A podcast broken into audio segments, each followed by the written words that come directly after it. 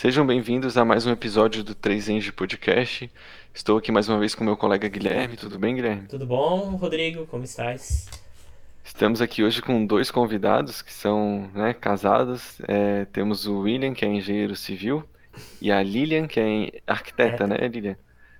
A gente já vai é, entrar ali né, no, no assunto da vida deles, né, para entender como que é essa relação entre engenheiro e arquiteta, como é que eles se conheceram e como é que foi a graduação deles. Quem manda em quem? É... Não, tô brincando, trabalho. É, a gente tem algumas perguntas também que a gente vai fazer no final, que o pessoal lá no Instagram mandou pra gente. É, e falando em Instagram, siga a gente no Instagram, o arroba 3 Podcast, que deve estar aparecendo aí ao lado da câmera do, do William e da Lilia. É, curta o vídeo também, né? Se, se gostar, se inscreva no canal se não for inscrito. E deixa aqui nos comentários alguma dúvida, né? Se tiver alguma dúvida aí para eles responderem, ou até mesmo a gente responderem, a gente responder por eles.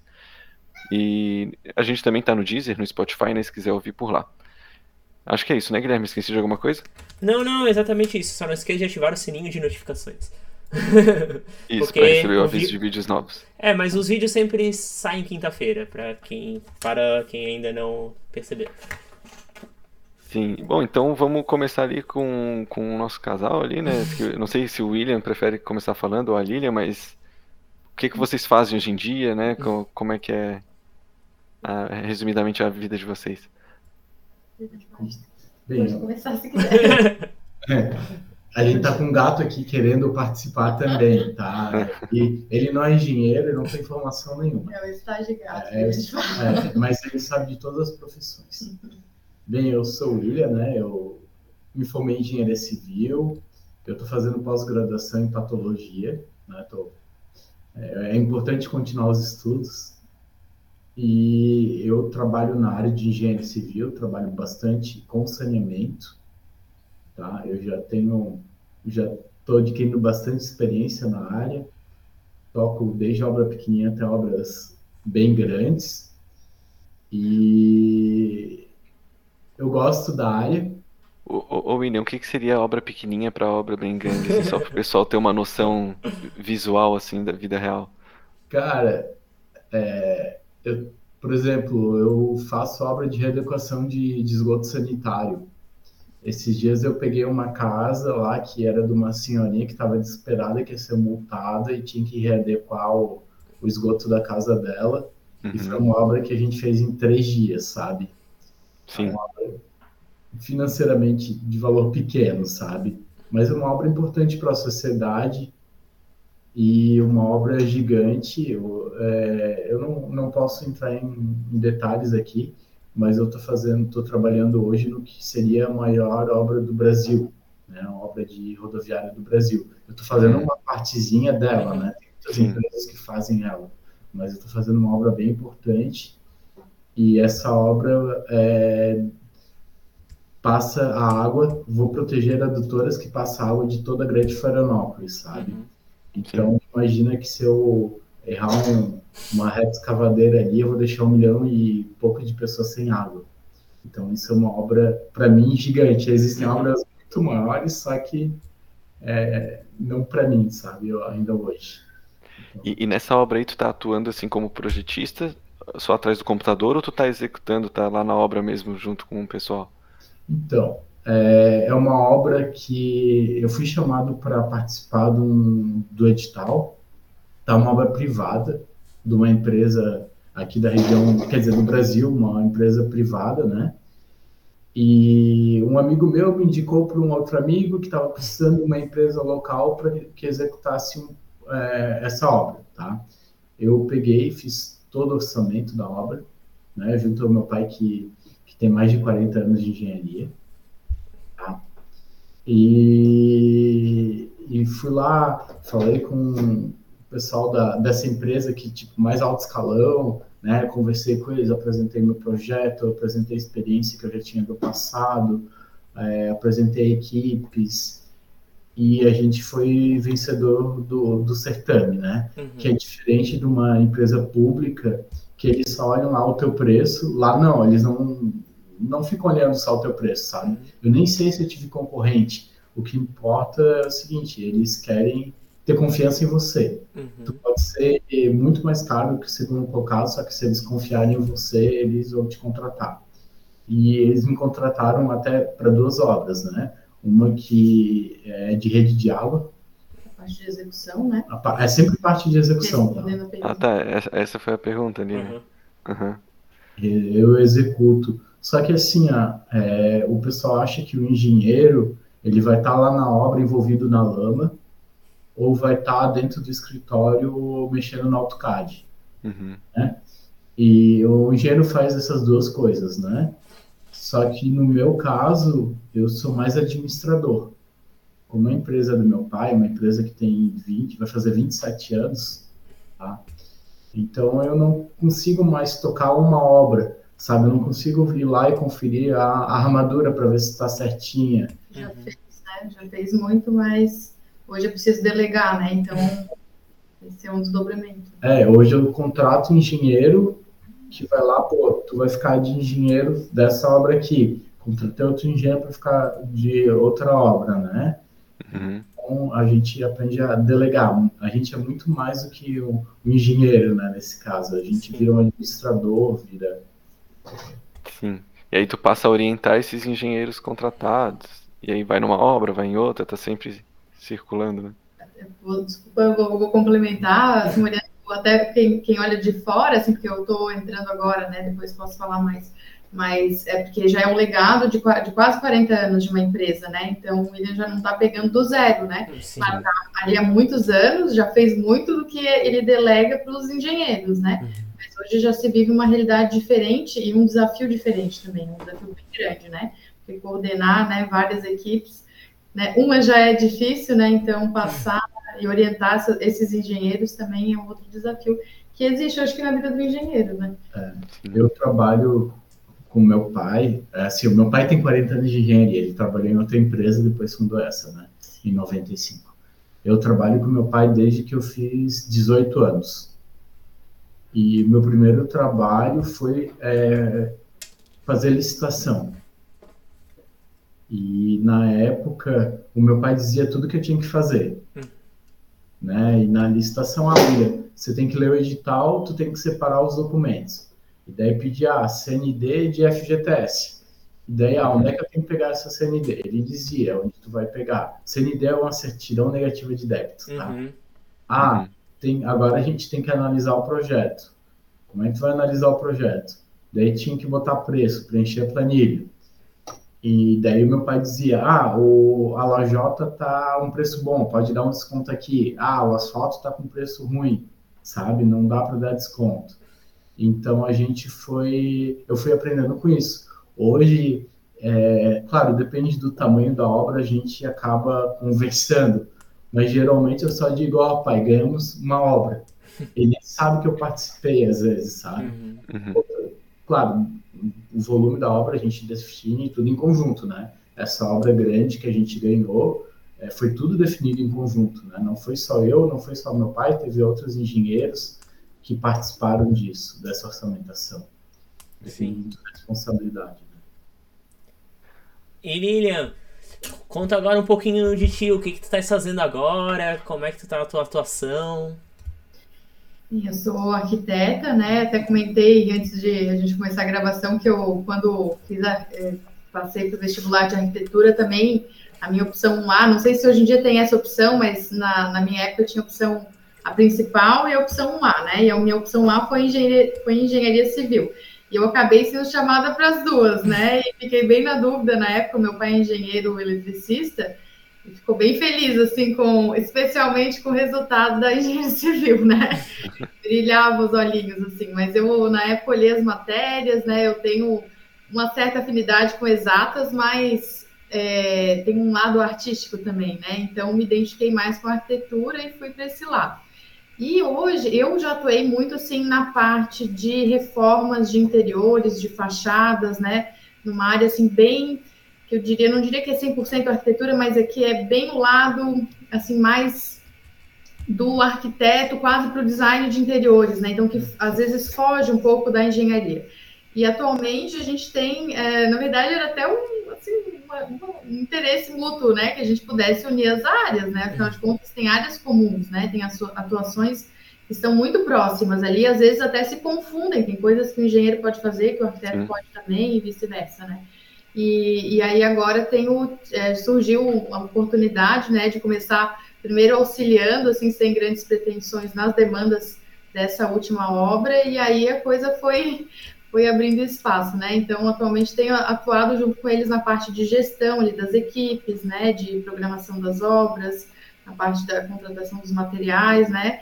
É um conhecimento, assim, o conhecimento de gestão que eu tenho na arquitetura, ela, ele se aplica também na parte da engenharia civil, né? São obras diferentes, né? É uma tem uma parte da obra que já talvez fuja ao meu conhecimento, mas a parte de gestão é muito parecida, né? A obra tem tem o que vem primeiro, o que vem depois, tem que organizar os, cronogramas, né? Tem, tem que contratar né, o material, então nesse sentido é semelhante, assim, né? Então o conhecimento tem sido útil, assim, né? De coordenar, de...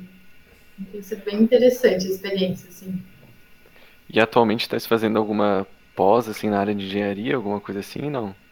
Atualmente eu não faço, é bem recente a experiência de a gente trabalhar juntos, né? Tem sido uma experiência bem boa, assim, a gente, na verdade, a gente às vezes mal se vê, porque é tão agitado, né? E vai e volta, e vai para um lugar e vai para o outro, as obras não são necessariamente centrais, né? Ainda mais as maiores, elas geralmente são afastadas. Mas é, no momento não tenho feito, assim, né? É, quem sabe, né? Surja, né? A necessidade, né? E a oportunidade de fazer, né? nesse sentido. Sim, é, é uma paixão antiga aí com a engenharia civil, né? Que tá, quem sabe aí retorna aí em breve. Meu pai, não, meu pai, eu até acho que eu comentei, acho que eu não falei aqui no vídeo, né? Mas quando eu me formei em arquitetura, meu pai brincou, né? Ah, então agora é quase engenheira. Isso para um arquiteto não é muito simpático. Mas ele, olha, de certa forma, estava prevendo, né? Porque a atuação tem sido bem direta, assim, diretamente relacionada à engenharia civil, né? E eu acho bem interessante também. É, o pessoal que leva aquelas faixas na colação, assim, não foi engenharia, mas tudo bem, tá bom também. Quase dinheiro. É. Mas quem, quem deve ter ficado feliz foi o, o cara lá da engenharia civil que fez vestibular e ficou em, fora da fila. Aí a Lilian desistiu, daí ele pegou a vaga. Peguei a vaga. É. Uhum. Não, mas então, é, acho que agora a gente já entendeu mais ou menos como é que tá a vida de vocês hoje em dia, né? E acho que a gente pode então seguir a ordem cronológica, né? Voltar lá no início. A Lilian até já deu um spoilerzinho ali de como é que foi, né? A primeira ela fez engenharia civil, depois arquitetura. Então acho que eu vou virar a pergunta um pouco mais pro William, né? Como é que tu decidiu fazer engenharia civil lá no vestibular? Tu lembra como é que foi essa decisão? Se foi no colégio ou se foi em cima da hora? É, serve pra liga também onde surgiu esse desejo de tentar as duas até, né? é. Então, na verdade, eu não queria engenharia civil, tá? Eu queria mecânica. O, o irmão do, do Guilherme, ele é engenheiro mecânico, né? E eu queria trabalhar com avião. Até hoje, minha paixão secreta é aviação. Secreta não, todo mundo sabe, uhum. né?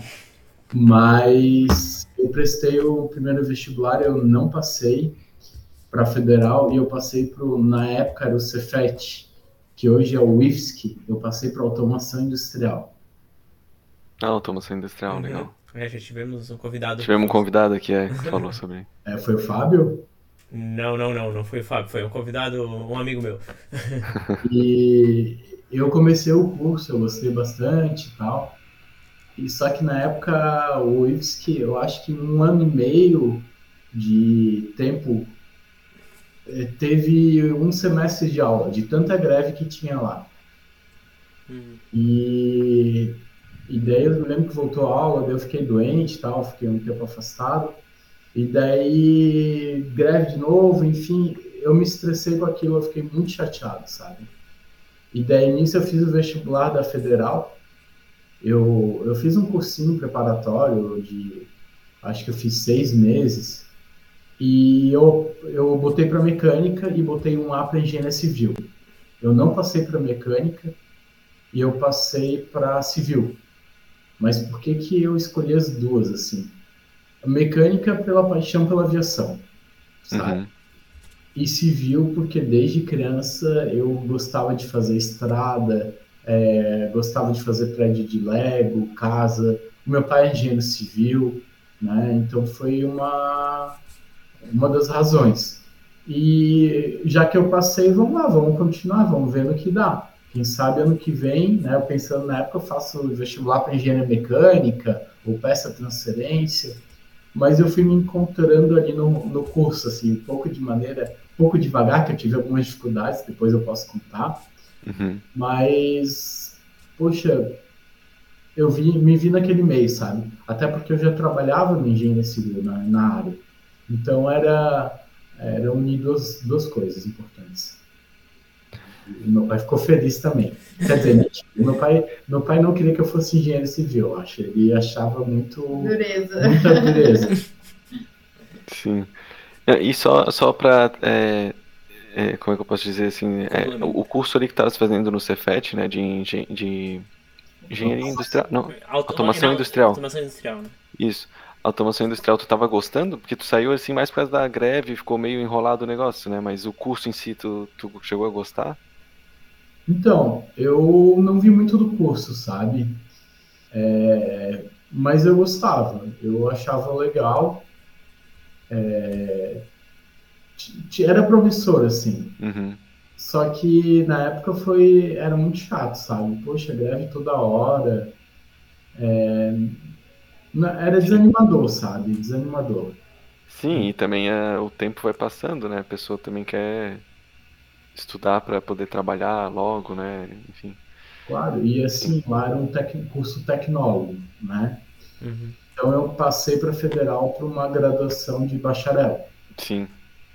E então é, é outro tipo de graduação, é outra. Sim, é, até ali é, o, o, o Gabriel, é, o nome dele era Gabriel, que teve aqui no nosso Sim. podcast também com tecnólogo em automação industrial. É, ele explicou que o tecnólogo tem várias vantagens em relação ao técnico, assim, e também não é tão desvantajoso em relação à engenharia, Sim, mas a principal desvantagem é o, o mercado, assim, né? Eles não dão tão valor quanto um, um diploma de engenheiro. E de- deveria dar, tá? Porque Sim, a, eu me lembro que tinha muita coisa prática, sabe? Sim. A gente, ah, fazer robô, eu não sei como é que é na engenharia, assim, mas na engenharia civil, é, a única coisa que eu fiz foi uma vez foi fazer concreto na betoneira, sabe? Até a gente fez até a gente fez concreto, eu acho. É, A gente fritou areia, pelo menos isso. é, a gente não fez nada de prático, assim, sabe? O Eu- bacharel ele é mais acadêmico, né? Sim. é muito acadêmico. Uhum. Eu, eu penso que isso deveria ser um pouco revisado, assim, é importante a parte acadêmica, indiscutível, mas poderia ser, ah, engenheiro civil, é, o cara nunca viu uma viga na vida real, entendeu? Sim. sim, Até eu entender o que, que era viga engastada, o que, que era viga simplesmente apoiada, vocês estudaram isso, né? O pessoal Sim. o Gui estudou, a. Aline Não, estudou. Estudei. Não, go- não gosto dessa parte, mas estudei. Mas assim, poxa, mas eu tô vendo ali uma viga concretada dentro da outra. Como que aquilo não é engastado? sim, E você vai lá ver uma figurinha, ou o professor põe um triangulinho, ou uma bolinha e põe uma reta, um retângulo assim, e aquilo lá tá representando, sabe? É difícil isso para entender, sim. sabe? O que, que é compressão, o que, que é tração. É, compressão e tração é muito abstrato se. No coisa. Principalmente porque compre... tração, a tração a gente pensa é puxar. A gente esquece que quando tá entortando, um Sim. lado tá tracionando, o outro tá contraindo. Mas os professores não sei porque não falam isso, mas tudo bem. É, o professor ensinou isso com, uma, com o apagador do quadro, sabe? Ele pegava e fazia assim o apagador. E eu entendi, ele, tra- ele já, já tinha um apagador que tava com uma linha neutra tal, Uhum. E eu entendi isso. Mas é muito abstrato, não é real, sabe? Tu não Sim. vê a viga fazendo assim, Sim, Então, a olho nu, né? a olho nu. Então seria legal, ah, vamos, vamos numa obra ou ter um laboratório para que você, né, concrete, você põe um aço, a- aprenda a fazer isso, a, a tocar naquilo. Isso é, falta, falta bastante. E a Lilian, conta um pouquinho das suas motivações infantis, ou se tu decidiu isso no terceirão na louca, esses dois cursos. É, essa foi uma vontade. Na verdade, no terceirão, eu já tinha dúvidas entre engenharia civil e arquitetura, né? Eu, assim, é difícil às vezes traduzir. Até algo que eu queria trazer, assim, né? Porque é, eu, eu fiz arquitetura, né? Porque olhei as matérias, achei que a, a, engenharia tinha muito cálculo, muita matemática. Eu, eu não desgosto dessas matérias, mas assim, eu, eu, como eu falei, tem um lado artístico, né? Eu gosto de desenhar, eu sei fazer aquarela. Então, me faltava essa parte ali, foi isso que, que foi o critério. Mas é, eu estava, assim, hoje já atuando na área, né, e até uma conversa que eu tive com meu pai, que é engenheiro eletricista, eu vejo que a gente tem muitas áreas de atuação de interesse, né? Eu, né, se talvez tivesse feito engenharia civil, também estaria feliz, né? E meu pai fala que ele é engenheiro eletricista, gosta muito da área dele, atua na área, mas que se ele fosse, fizesse arquitetura, ele ia gostar muito também. Inclusive, ele projetou do jeito dele lá, nossa casa de praia, então ele gosta também, né? Então eu vejo que tem, é, assim, nas áreas, ainda mais que são áreas muito próximas, né? As próprias engenharias têm, né? A engenharia sanitária tem matéria comum com a civil, que tem matéria comum com outras, né? Tá com a arquitetura, É, né? porque eu fiz uma matéria com a Lilian. Sim, matéria juntos. Então, são áreas muito próximas. Então, é natural a gente, às vezes, é, ter, assim, até gostos específicos em diferentes áreas, assim, né? Na própria mecânica, às vezes tem uma área que o William ia gostar mais, mas outra não, né? E o, e o, Guilherme também. Então, eu tinha dúvidas, assim, eu gostava dessa parte da construção, claro, gostava muito da parte, assim, da decoração, né, do ambiente, o meu, meus avós tinham fábrica de móveis, gostava de pensar nisso, quando eu era adolescente, meu pai, é, a gente teve a oportunidade de fazer alguns móveis para os nossos quartos, eu e minha irmã, e eu desenhei aquilo, né? Enfim, do jeito que eu sabia. Então, tinha essa inclinação. E aí, a, via, assim, eu, a, me identifiquei mais com essas duas profissões, assim, né? Com a arquitetura nesse sentido da criação, de criar os espaços, né? De, de transformar aquilo, o ambiente onde eu estava, assim, né? E a engenharia eu associava muito a isso também, só que hoje, olhando, eu vejo que faz isso é, assim, com outro enfoque, né? Uhum. Então tem as duas atuações ali com enfoques diferentes, né? Talvez a arquitetura mais na parte humana, né? Na experiência humana, e a, e a, a engenharia mais na parte assim da. da eu, eu, talvez tenha mais dificuldade de explicar porque eu não sou, né? Mas assim, mais qualitativa, né? Mais técnica, né? Tem uma profunda, uma uma profundidade maior nisso, né? E o, o, arquiteto tem o cuidado da experiência humana, né? Que ele estuda muito isso, né? A parte social, a parte dos fluxos, enfim, como que aquele ser humano vai experimentar aquele ambiente, né? Então, é uma parte assim mais sensível até, né? E, e que puxa para o lado artístico também, né? Porque a experiência humana a gente percebe, né? As cores, o ambiente, os móveis, tudo aquilo impacta na nossa sensação. Né? Então tem esse lado que, que em parte que foi que me fez pender, né? Mas eu, eu é, me interesso por, por, muitas áreas comuns também com a engenharia, né? Sim, e, e você, vocês dois estudaram na UFSC, né? Sim. Quando, quando vocês entraram, vocês logo se conheceram? Foi mais para frente? Vocês... Sim. Ela sim, ela sim, eu fui mais para frente. Eu, a gente se conheceu numa matéria que se chama, é, não sei se hoje é esse nome, mas na época era instalações hidráulicas. Opa, é essa matéria é bem legal. e na época eu não achei tão legal, porque eu estava na primeira fase e entrei assim pensando, meu Deus, vou me formar em quatro anos, sei lá por que, que tinha essa ansiedade. E aí eu cheguei lá no, no, no coordenador do curso e falei assim, olha, me bota na minha grade todas as matérias que eu posso puxar nesse primeiro semestre. Era o primeiro semestre. Nossa, que. Nossa, instalações hidráulicas prediais no primeiro semestre, nossa, do último. A, a doida do. Da, da... Enfim, do... eu queria me formar logo. E aí ele baixou, ele foi vendo, ó, essa aqui não tem pré-requisito, essa não tem pré-requisito, essa aqui encaixa. Nossa, aqui, ele entrou na, entrou na onda. Né? Uma das que encaixou foi instalações hidráulicas da quinta fase, que por algum motivo, acho que até um erro, assim, não tinha pré-requisito nenhum. Só que era uma matéria complexa para uma, uma pessoa do primeiro Eu não sabia nem é. direito o que era uma laje, então eu tinha que passar toda a tubulação na laje, calcular a perda de carga, fazer o abaco, não sei o que. Imagina a perda de carga, é difícil. Eu não entendi, é. eu não Sim, conseguia. Teve... Nem, eu nem sabia o que era perda de carga até fazer hidráulica e ela já foi para instalações hidráulicas, que é uma aplicação bem pesada, assim. sim, tinha cálculo, nunca tinha feito cálculo. E, e, assim, cálculo não, não muito complexos, né? Mas uh, relativos àquilo dali, para visualizar o que estava acontecendo era muito difícil. Eu, eu, tinha que, eu lembro assim que eu perguntava ao professor, mas onde é que está a laje? o que, que é a laje nesse desenho? E aí o professor foi bem, bem gente boa, assim. E aí eu, como não. Nossa, mas essa, essa disciplina tem que fazer projeto, não tem? Tem. Tem, sim, claro. E ela não teve nem desenho técnico ali na primeira fase ainda. Então, e além disso, o professor era, era peruano, então era peruano chileno. Peruano, acho. Ele falava portunhol, então eu não entendia nada, eu não entendia a letra dele, tinha uma letra meio feia assim.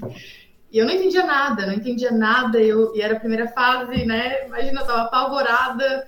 É, no começo eram trabalhos, mas eu, eu tive muita dificuldade nos trabalhos já. Eu tive que pedir ajuda para todo mundo que eu conhecia, que já tinha se formado em arquitetura, pedir ajuda para engenheiro civil formado, pedir ajuda para todo mundo, porque eu não conseguia abarcar naturalmente, né? E o William era um dos únicos que fazia pergunta na aula. eu não sabia nem o que perguntar, porque eu não entendia nada. Eu não sabia por onde começar. E aí eu. É, tinha uns 50 na turma ou mais, né? É, é, é uma matéria.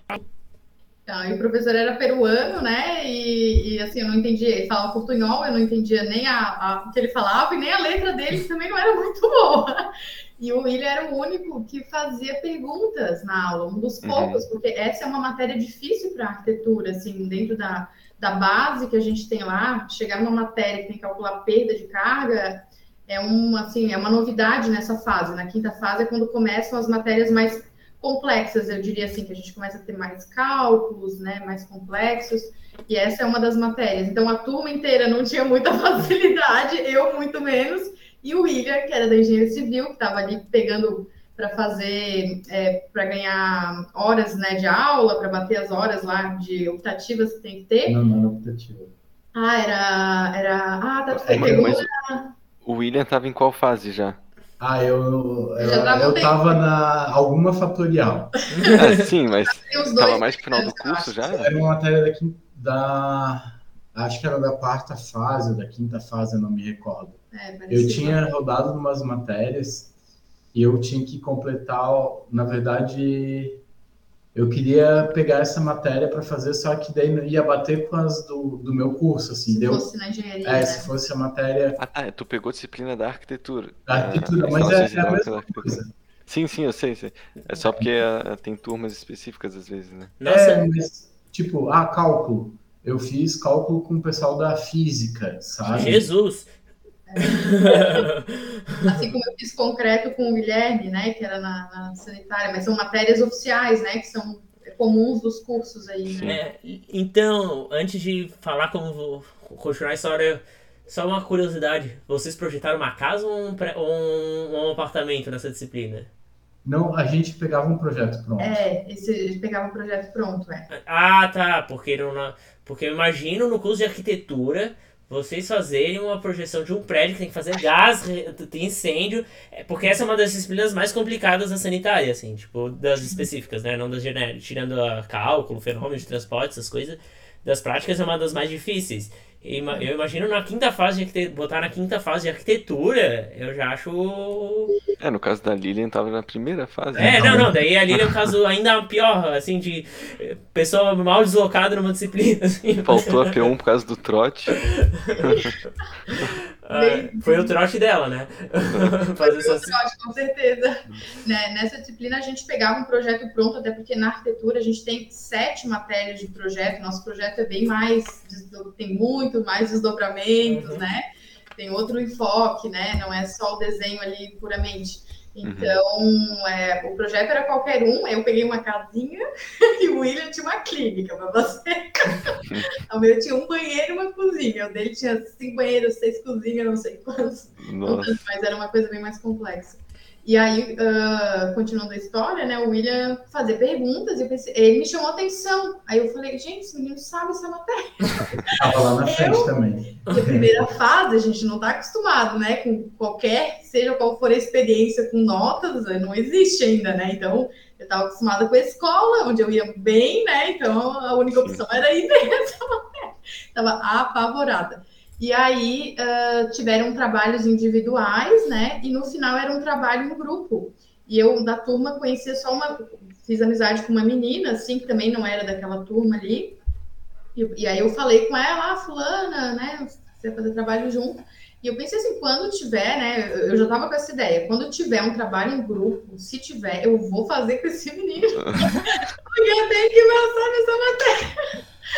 E daí teve a oportunidade, né? E, nossa, não pensei duas vezes. Eu já chegava um pouco mais tarde, às vezes, porque eu, às vezes, no final mesmo, que eu já não estava mais entendendo muita coisa, eu às vezes não chegava no começo, porque ficava a aula inteira boiando, né? E sentava mais atrás. E o William sempre sentava na frente, né? Era às sete e meia da manhã, tá? Das sete e meia às dez. Isso, era puxadinho. Sofrido, assim. sofrido. Sofrido. Aí quando teve essa. O professor falou, então agora vocês montem os grupos, né? Eu lembro que eu saí lá de trás, mas eu voei. Eu pensei assim, mas todo mundo vai comentar. Tinha a minha vaga. Só que eu não sabia que ele não era da turma, né? Então ele também não conhecia ninguém. E aí eu perguntei, falei, ah, tu já tem, né? Tu já tem um grupo, não sei se quer fazer um grupo, enfim. Ele, não, não conheço, não sou daqui, sou da engenharia, né? Não conheço ninguém. Eu falei, ah, então tá, tu vai ficar no meu grupo.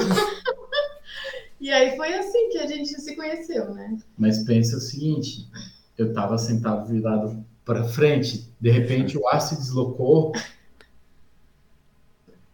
Daí senta uma menina do meu lado, sabe? E daí ela, oi, você já tem grupo para fazer o trabalho?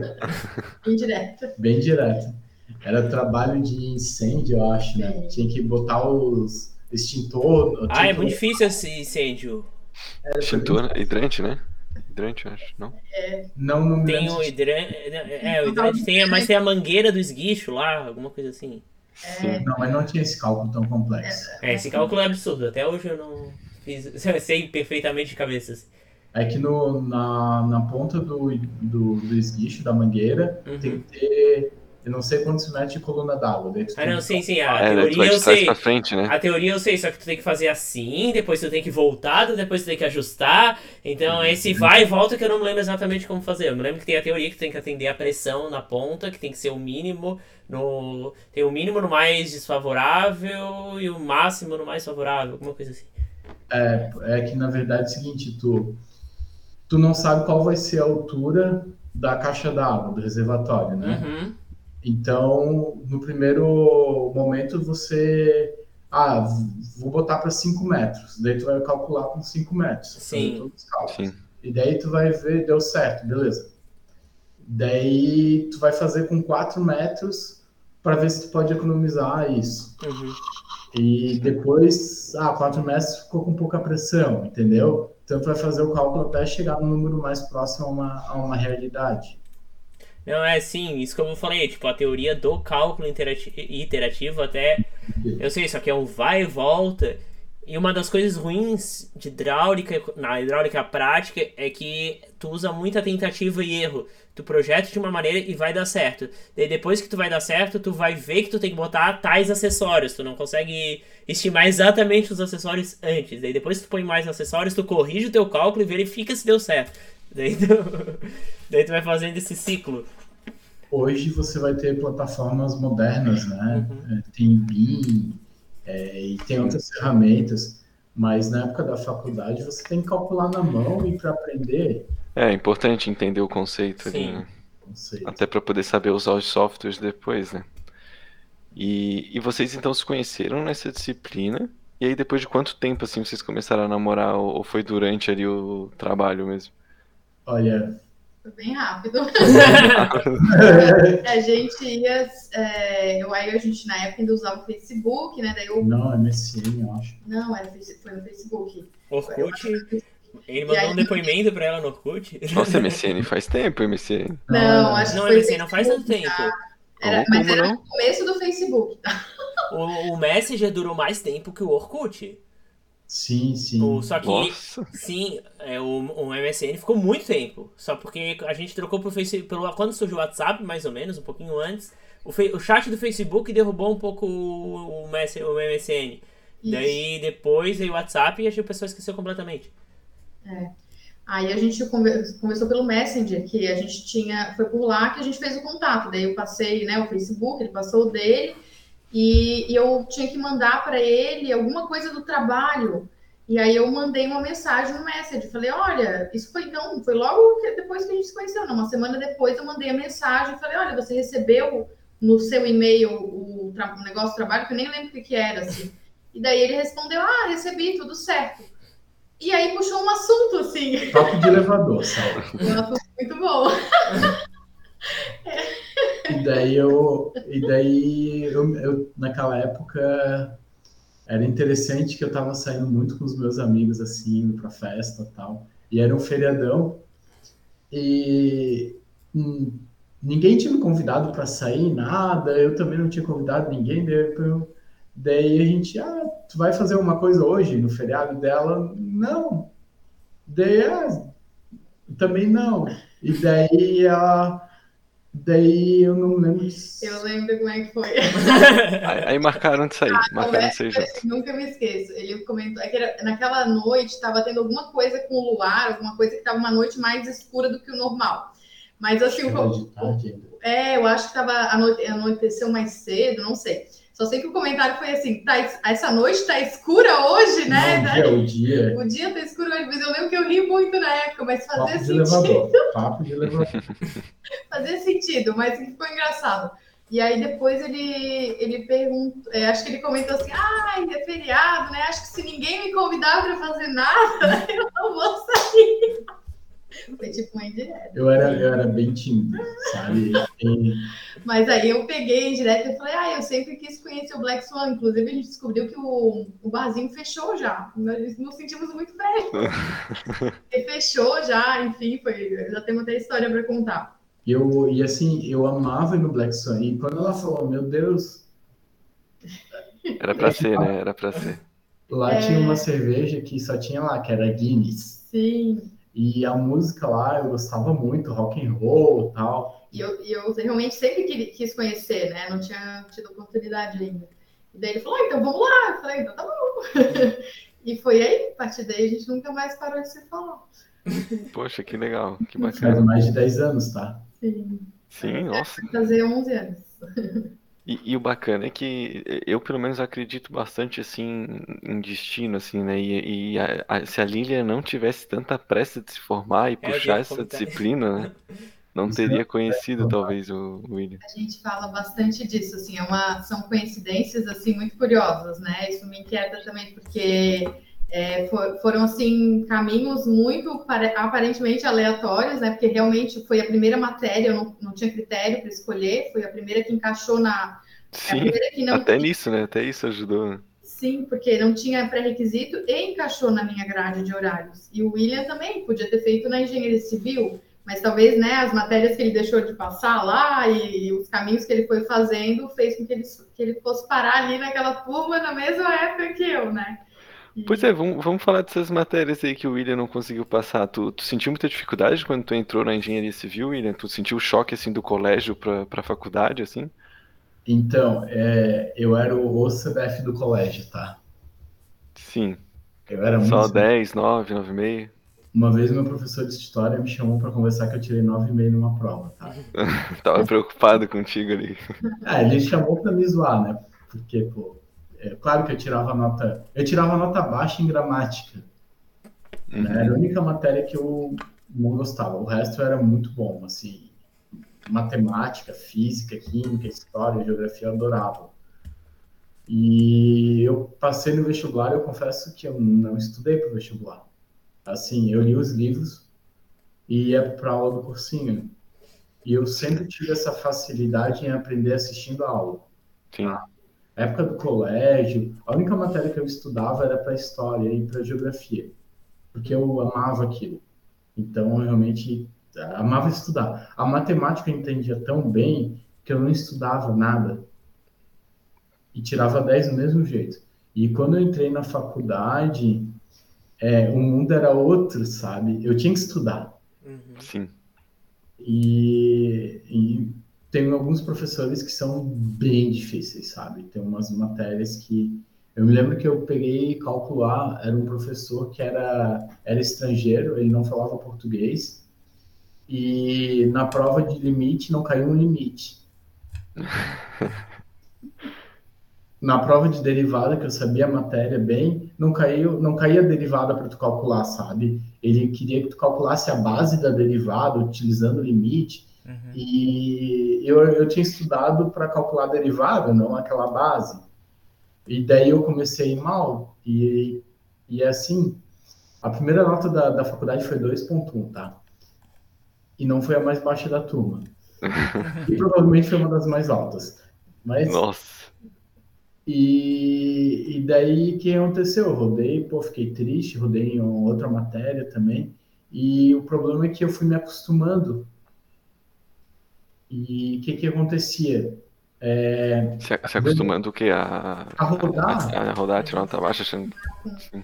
Assim, se acostumava. Na verdade, eu me lembro que. Ah, esse professor é difícil. Pá, já rodei. Entendia? Eu não, não doía mais, né? eu, eu não me esforçava, sabe? Sim. Ou tirava uma nota não muito boa na primeira prova e desistia. E então eu fui foi girando um ciclo vicioso e claro tinha dificuldades impostas pelo pelo sistema ali de professores. Eu me lembro que tinha uma professora que a média de reprovação dela era 95% da turma. Nossa, tá louco. E tem professor que tipo quer manter a média, né? Uhum. Tipo para manter o não é respeito, é a moral, sei lá como é que é o a fama, né? A fama, a fama. Né? Essa professora não existia, era muito raro algum aluno passar de primeira com ela. Mesmo aquele cara mais estudioso, ele rodava com ela. A gente fez um abaixo assinado para poder tirar essa professora. Conseguiram tirar? Sim, a gente tirou. Nossa senhora. O, o colega que organizou o abaixo assinado, ela era uma professora da física, tá? Ele, ele fez abaixo assinado, todo mundo assinou tal. E daí, um tempo depois, a coordenadora do curso chamou o cara para ir na coordenação. Hum. E foi para lá, vocês imaginam. Morrendo de medo. Morrendo de medo, suando, né? Chegando lá, a coordenadora deu um abraço e um beijo nele. Parabéns, a gente conseguiu. Ó. Oh. Porque era, como era uma professora da física, tem, tem um, na federal tinha um pouco de rixa entre os cursos e tal. E a gente conseguiu tirar a professora. A é. coordenadora meio que também queria já tirar ela, então. Claro, porque é o seguinte, tinha 150 alunos re, é, represados na matéria dela. E não passava. A, a, prova dela era extremamente difícil. A própria universidade, isso não é interessante, né? Para uhum. você peso, assim, né, ali dentro da, do sistema universitário, né, todo o gasto que você tem com esses alunos, né, e assim, não é um que está com dificuldade, são todos, é um indicativo, né, de que algo não está certo, né. Uhum. Pode todos, né, ser um ou outro, mas é, e... todos que passaram numa universidade federal, né, são alunos capacitados, Sim. então algo é indicativo, né. É, e, e daí depois foi interessante que quando eu conheci a Lilian, eu já tinha ideia, nossa, eu queria conhecer uma, alguém que pudesse me ajudar a sair desse ciclo, sabe? E a Lilian foi essa, ela me ajudou. Ela começou a me ajudar e ela primeiro me ajudou a, a aprender a estudar, me organizar a estudar. Eu me lembro que eu tinha feito fenômenos de transporte, eu já tinha reprovado duas vezes. E eu peguei a matéria com o professor, que era o Fernando Arroio, tá? Eu posso falar dele porque eu vou falar bem dele. E todo mundo falava, William, tu é louco. Ninguém passa com o Fernando Arroio. Eu falei, eu vou passar. Cara, eu tirei oito na primeira prova. Que com ele, era tipo. Tirar seis com ele era dez, tá? Uhum. Sim. E eu me lembro que realmente passou eu e mais uma pessoa na turma. Mas eu passei e passei Sim. com méritos, né? E daí a Lília, até o né, falou, a, a Lília me apresentou uma, uma ciência que é, se chama logosofia. losofia? Logosofia. Logosofia. Significa estudo do saber, né? Ela é uma ciência complementar às demais ciências, né? se apresenta dessa forma. Nossa, que complexo. Complexo. É. Mas é mais simples do que parece, É, né? mas, é porque ela estuda você mesmo, né? Sim, Então- mas não, é- é- não chega a ser uma psicologia, né? Não, Chega a ser algo um pouco mais abstrato, parece. ela é algo muito novo mesmo. A gente até tem dificuldade de explicar, às vezes, porque não tem muita referência assim, de algo semelhante, né? É claro que o que ela estuda não é a única a estudar esses assuntos, né? Mas é, acho que o diferencial da logosofia é o método, né? Ela tem um método, na verdade, ela também se intitula como uma escola de adiantamento mental. Então, a proposta do método é, é fazer uma evolução consciente. Então, eu entender o que, que eu tenho que melhorar em todos os aspectos da minha vida, claro que não é tudo ao mesmo tempo, é gradual, né? Uhum. Mas no caso do William, por exemplo, era a questão da faculdade e ver o que, que ele, nele mesmo, pode mudar, né? Então, quais eram os movimentos, é, os hábitos, né? Os pensamentos que ele tinha que impediam ele de avançar. No caso, um que ele relatou é esse, ah, já é difícil, nem vou tentar, né? Só que às vezes a gente não se dá conta que tem esses movimentos, né? E aí fica nesse ciclo. Então, com a logosofia, eu aprendo a identificar esses pensamentos, né? E aí a, ir trabalhando com ele, né? E é, um, e é uma ciência porque o autor ele apresenta conceitos, né? Então ele apresenta o conceito de pensamento, por exemplo, que é um conceito novo né, na concepção logosófica, porque ele apresenta os pensamentos como algo autônomo, né? Um exemplo que ele sempre dá e que para mim assim é uma grande muito fácil de ver é o, é o, pensamento da preguiça, né? Por exemplo, né? Que eu quero fazer algo, eu quero fazer uma academia, eu quero estudar, eu quero ir para frente, eu quero fazer uhum. vários projetos, mas eu tenho preguiça, né? Então é, é, paradoxal, né? Por quê? E aí ele apresenta que esses pensamentos que eu tenho, eles podem ser, eles são autônomos muitos, né? Então eles vão contra a minha vontade. E aí, ao apresentar os conceitos, existe um compromisso de eu tentar comprovar. Então, né? Por isso que é ciência. Né? Então não é para aceitar aquilo dali novo, né? Que muitos conceitos são novos, diferentes. Eu tenho que, ele fala que ele não quer que acredite nele, né? Que leve para a vida, para fazer ciência da própria vida, né? Então é algo assim muito legal, é, é diferente, é, bem difícil às vezes de apresentar, né? Mas à medida que a gente vai dando os exemplos, é muito próximo, assim, é muito real, né? É aquilo que a gente vive, todo mundo experimenta isso na sua realidade, né? Então é mais ou menos isso, né? Que É. só para introduzir o que, que seria, né? Então é interessante que eu passava todo dia na frente do, da Fundação Logosófica, que ela fica ali no Pantanal, na, na Eduvieira. Uhum. E eu ia de carro, eu morava em Coqueiros na época, eu saía da UFSC e passava ali e via uma placa que estava escrito Fundação Logosófica em prol da superação humana. E eu achava essa frase, em prol da superação humana, muito interessante. E eu pensava, pô, esse lugar aqui pode me ajudar a me superar e me formar um dia na faculdade, sabe? Uhum. E, e, foi tão interessante que na primeira noite que eu saí com a Lília, ela falou que estudava filosofia. E eu tá, estava sedento em saber o que, que era aquilo. E só que eu nunca fui atrás, sabe? Uhum. E então, logo um tempo depois que a gente começou a namorar, eu comecei, eu fui numas palestras e eu me lembro a primeira palestra que eu fui foi o valor do tempo. E foi tão interessante que aquilo se encaixou com o que eu estava vivendo com a faculdade. E, e, claro, depois eu fui conhecendo muitos outros temas, eu fui me aprofundando, eu, eu me inscrevi num curso que tem lá, que você aprende, depois eu ingressei. E eu fui aprendendo muita coisa que me ajudou na minha vida, em todos os aspectos da minha vida, tá? E me formar na faculdade, né? Não que eu não tive que lutar, né? Até hoje eu continuo lutando, não que eu não tirei nota baixa, continuei tirando nota baixa, mas eu me lembro assim, olha, eu estava fazendo uma matéria que era do início, eu já estava bem atrasado, era cálculo B, tá? Sim. Tá? Eu já tinha rodado algumas vezes na matéria, eu não conseguia passar. Não porque eu não estava estudando, é porque eu não entendia. E também porque eu desistia fácil, eu tinha temor daquelas provas. E daí eu lembro que a primeira prova eu comecei a estudar com uns três meses de antecedência.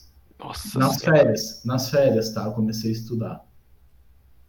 E eu tirei a nota mais alta da turma.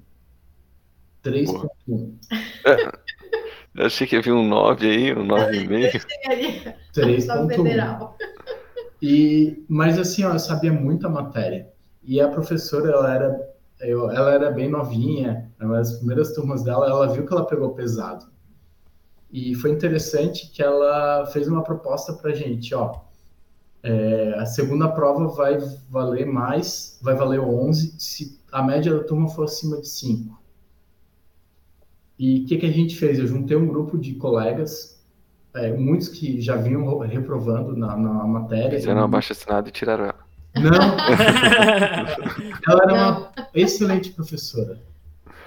A gente é, começou, juntou um grupo de estudos, que isso é um conselho que eu dou, assim, na faculdade. Uhum. E vamos estudar. Então era assim, ó, tava chegando o verão, tava um dia lindo de sol, vamos pra praia? Não, tu vai ter que estudar. Porque se tu não for estudar, eu também não vou estudar. Então um carregou o outro e na segunda prova todo mundo tirou nota boa, todo mundo tirou nota bem em cima da média, tá? Tinha um colega meu que tirou zero na primeira prova Nossa. e eu não lembro a nota que ele tirou na segunda, mas ele foi bem. E a terceira prova é, também a gente estudou muito, tudo junto. E todo mundo, aquele que tirou zero ainda pegou REC, tá? Mas assim, todo mundo passou. E eu ainda fui, depois que eu passei, eu fui estudar com meu amigo que pegou recuperação.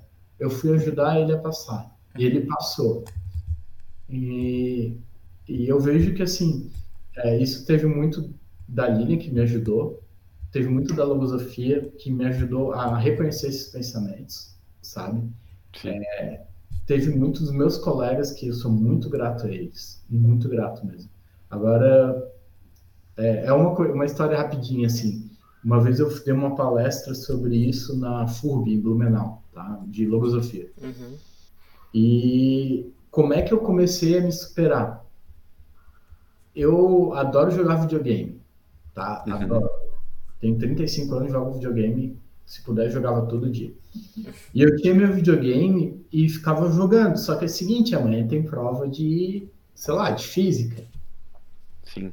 Ah, eu já sei a matéria, continuava jogando. O que, que acontecia? Tirava a nota baixa. Então, depois eu aprendi a organizar os meus pensamentos, meus objetivos e dar a, a, a prioridade a eles.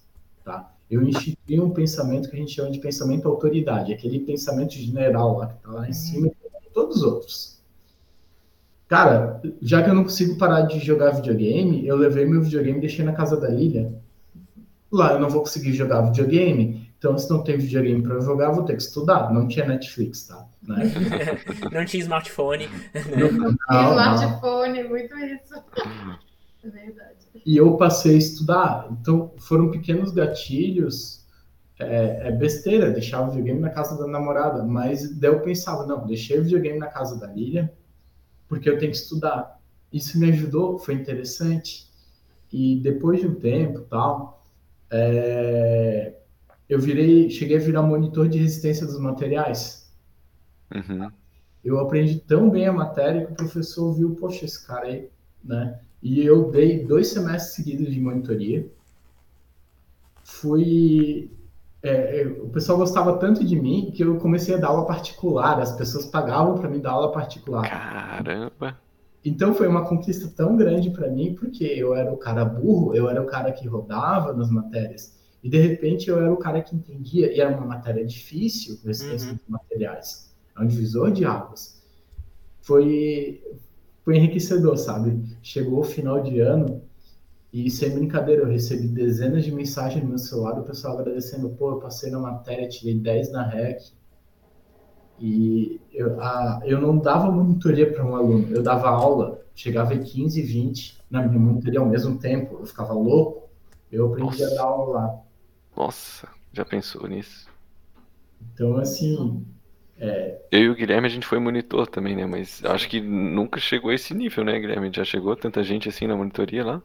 É, eu fazia filinha. é de, na monitoria de física. Na monitoria de hidráulica era só no laboratório mesmo. Tipo, que eu dava no quadro, assim. Só que não na hora da monitoria, né? Eu dava antes da aula, começava, explicava todo o experimento e isso já economizava tempo depois. Sim. Eu me lembro do Gui Monitor. Ele foi monitor para ti também, não? Não, não, não, não? Essa parte de hidráulica é, vocês têm bem mais. É, Sim, aprofundamento. Assim. Muito mais. Eu tive. Eu tive saneamento, para te ter ideia, eu aprendi a fazer sistema de água, esgoto, de lixo, é... drenagem. Tudo num semestre. Vocês uhum. têm um semestre para aprender a calcular a ETA. Um... Tem uma disciplina de cada, às vezes duas para cada um desses temas. Então, a gente tem um semestre. Eu tive instalações hidráulicas. Para quem não sabe, instalação hidráulica que a gente chama é instalação dentro da tua casa, dentro do prédio. É predial, né? É predial, deveria ser instalação predial é. ou residencial, sabe? Sim. É, depende. Porque muitas vezes o pessoal fala instalações hidráulicas prediais, mas muitas vezes a gente só projeta as instalações de uma casa, mas é a mesma coisa. Só que bem mais simples. é. Eu queria perguntar pra Lilian ali, porque quando o William falou que, que ela ajudou ele a aprender, a estudar, assim, né, meio que... É, eu queria entender que, o que, que tu falou pra ele, tu lembra qual foi a receita que tu deu pra ele, assim, qual foi o método? Não foi num dia. é, como eu já estudava logosofia, eu tinha, assim, alguns recursos que eu usava para mim, né? Então eu fui vendo as dificuldades, eu fui levando para ele o que, que eu fazia, né? Que eu tinha aprendido com esse, com esse método, né? Que isso? Canetinhas ajudam. Ah, todos os recursos são válidos, né? E eu até ia trazer assim que as dificuldades que o William viveu foram essas, mas às vezes são outras, né? Que cada um vive, né? E o importante é entender que é natural às vezes viver esse baque, né?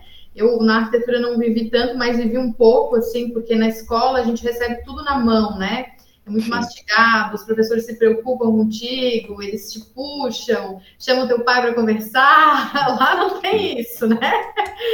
Não tem isso. Passam deveres, né? É, passam deveres. Então, na faculdade, a gente tem que ir muito atrás, sozinha, se virar, Sim. e é isso, né? Então, o que eu trouxe para ele era o que eu, eu tinha, né, vivido já. E aí fui, fui assim, pontuando para ele, olha, né? talvez tu viva isso, será que não é por causa disso, daquilo? Será que não tem uma outra forma de fazer, né?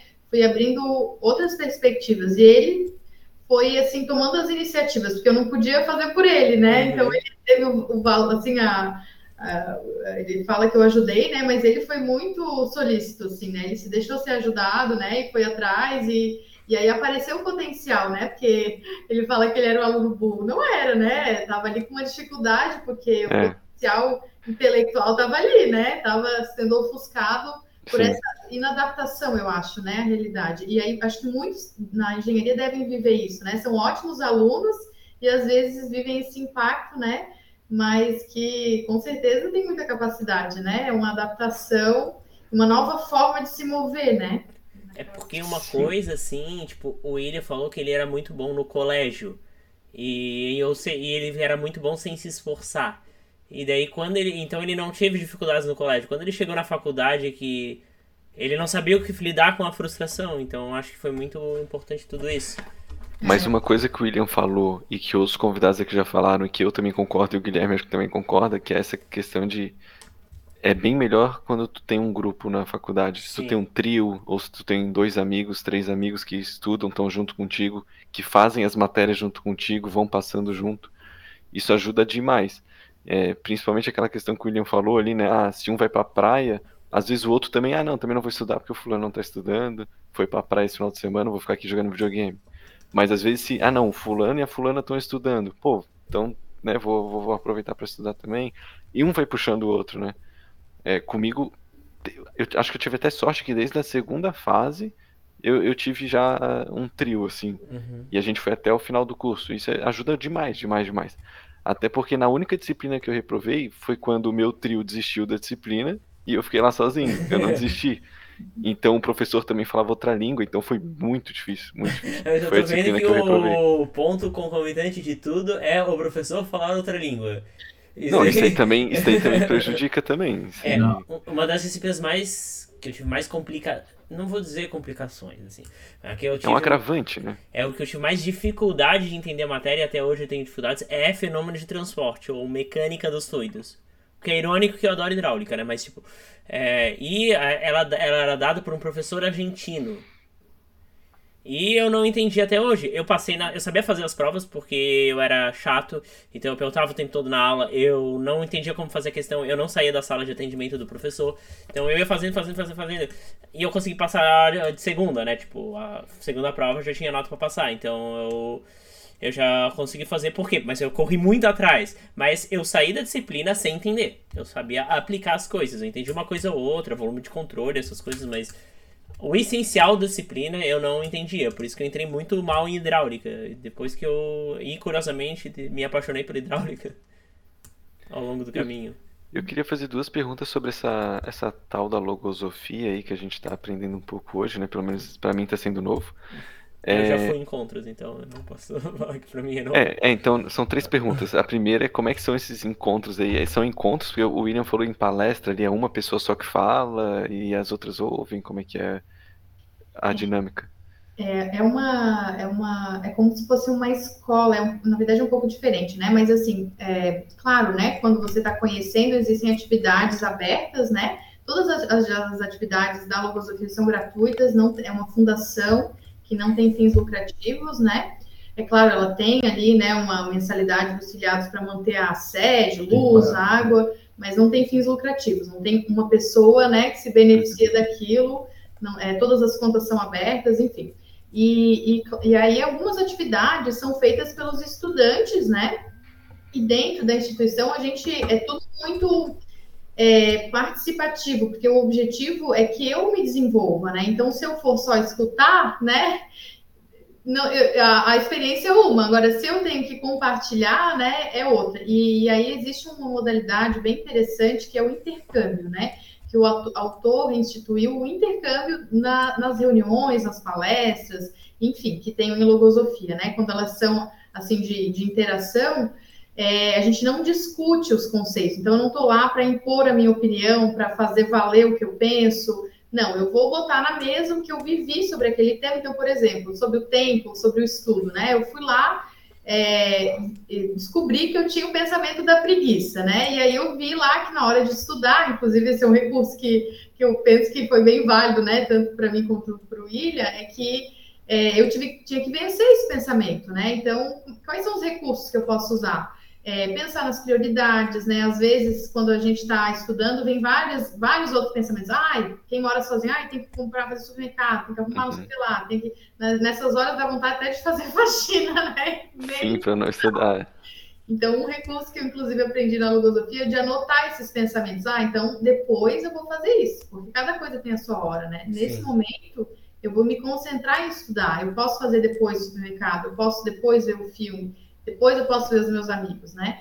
E, e aí eu vou, então, nessas reuniões, eu vou trazer isso que eu experimentei, né? Mas não com o objetivo de eu vencer uma discussão, né? Ou de, de eu estar uhum. certa, é de eu compartilhar. E aí a gente vai botar na mesa, né? Vai trazer, como eu estou trazendo aqui para vocês. E se aquilo servir para mim, se o que o outro está trazendo servir para mim, eu, eu pego. Se não, uhum. ah, isso aí eu achei que não faz muito sentido. Tudo bem, o outro está aprendendo, né? A gente traz que tem compreensões momentâneas, porque a gente está sempre ampliando, né? Está sempre vivendo. Uma espiral, né? Uma espiral, né? Então a gente vai ampliando, assim como na própria profissão, né? A gente tem lá uma compreensão como estudante, depois vai viver na prática aquilo, aquela visão daquela matéria, por exemplo, amplia, né? E depois de anos trabalhando naquilo, enfim, ou fazendo mestrado ou doutorado, amplia mais ainda, né? Sim. E na vida é a mesma, mesma questão, né? Então é bem uma visão assim científica da vida, né? Então é muito legal, é muito novo, né? Mas é muito legal, assim. É, eu até queria talvez é, responder um pouco melhor, assim, ó, é que tem palestras que para quem não é estudante, tá? É, uhum. eu e a Lilian a gente é estudante, né? Então a gente tem toda uma bibliografia, tem vários livros que qualquer um pode acessar e baixar gratuitamente em PDF, é disponível para todo mundo. Então, por exemplo, eu, eu estudei um determinado tema e a gente monta uma palestra, tá? Então, eu te convido, tu vai lá na, na minha palestra e tu vai assistir minha palestra. Então, é uma pessoa falando e os outros escutando, né? Tem, é, tem grupos de estudos que até alguém participou uma vez, que é uma mesa... Algumas vezes, acho que foi mais quatro vezes. Tem várias modalidades, né? É, é uma mesa assim, ah, vou levar sobre os pensamentos. Então, uhum. eu introduzo um tema, é, levo uma biografia, faço algumas perguntas, e daí cabe ao, aos participantes ali quererem participar ou não, né? Porque às vezes o pessoal é mais tímido, enfim. Sim. E, então, são, tem algumas modalidades de, de reuniões e palestras abertas ao público, né? E a gente lá dentro da... Quando tu te torna estudante, é, também vai ter, às vezes, uma palestra que a gente tem toda semana sobre um determinado estudo. A gente tem um núcleo de estudos que a gente vai estudando um tema e a gente se aprofunda bem, sabe? Uhum. Então é, é, bastante interessante. Tem atividades assim, é, todas as atividades, tirando talvez as palestras, elas não são tão participativas, né? Mas dentro da, da como estudante de logosofia, tem atividades que participa todo o conjunto, daí é uma modalidade meio de palestra, mas é aberta para quem quiser às vezes trazer, né, se faz perguntas é, sobre o tema, né, e aí quem quiser contribuir pode pegar o microfone e falar. E tem núcleos menores, que também a gente fica mais à vontade para trazer, né, então são várias formas, tudo com o objetivo de propor a investigação, né.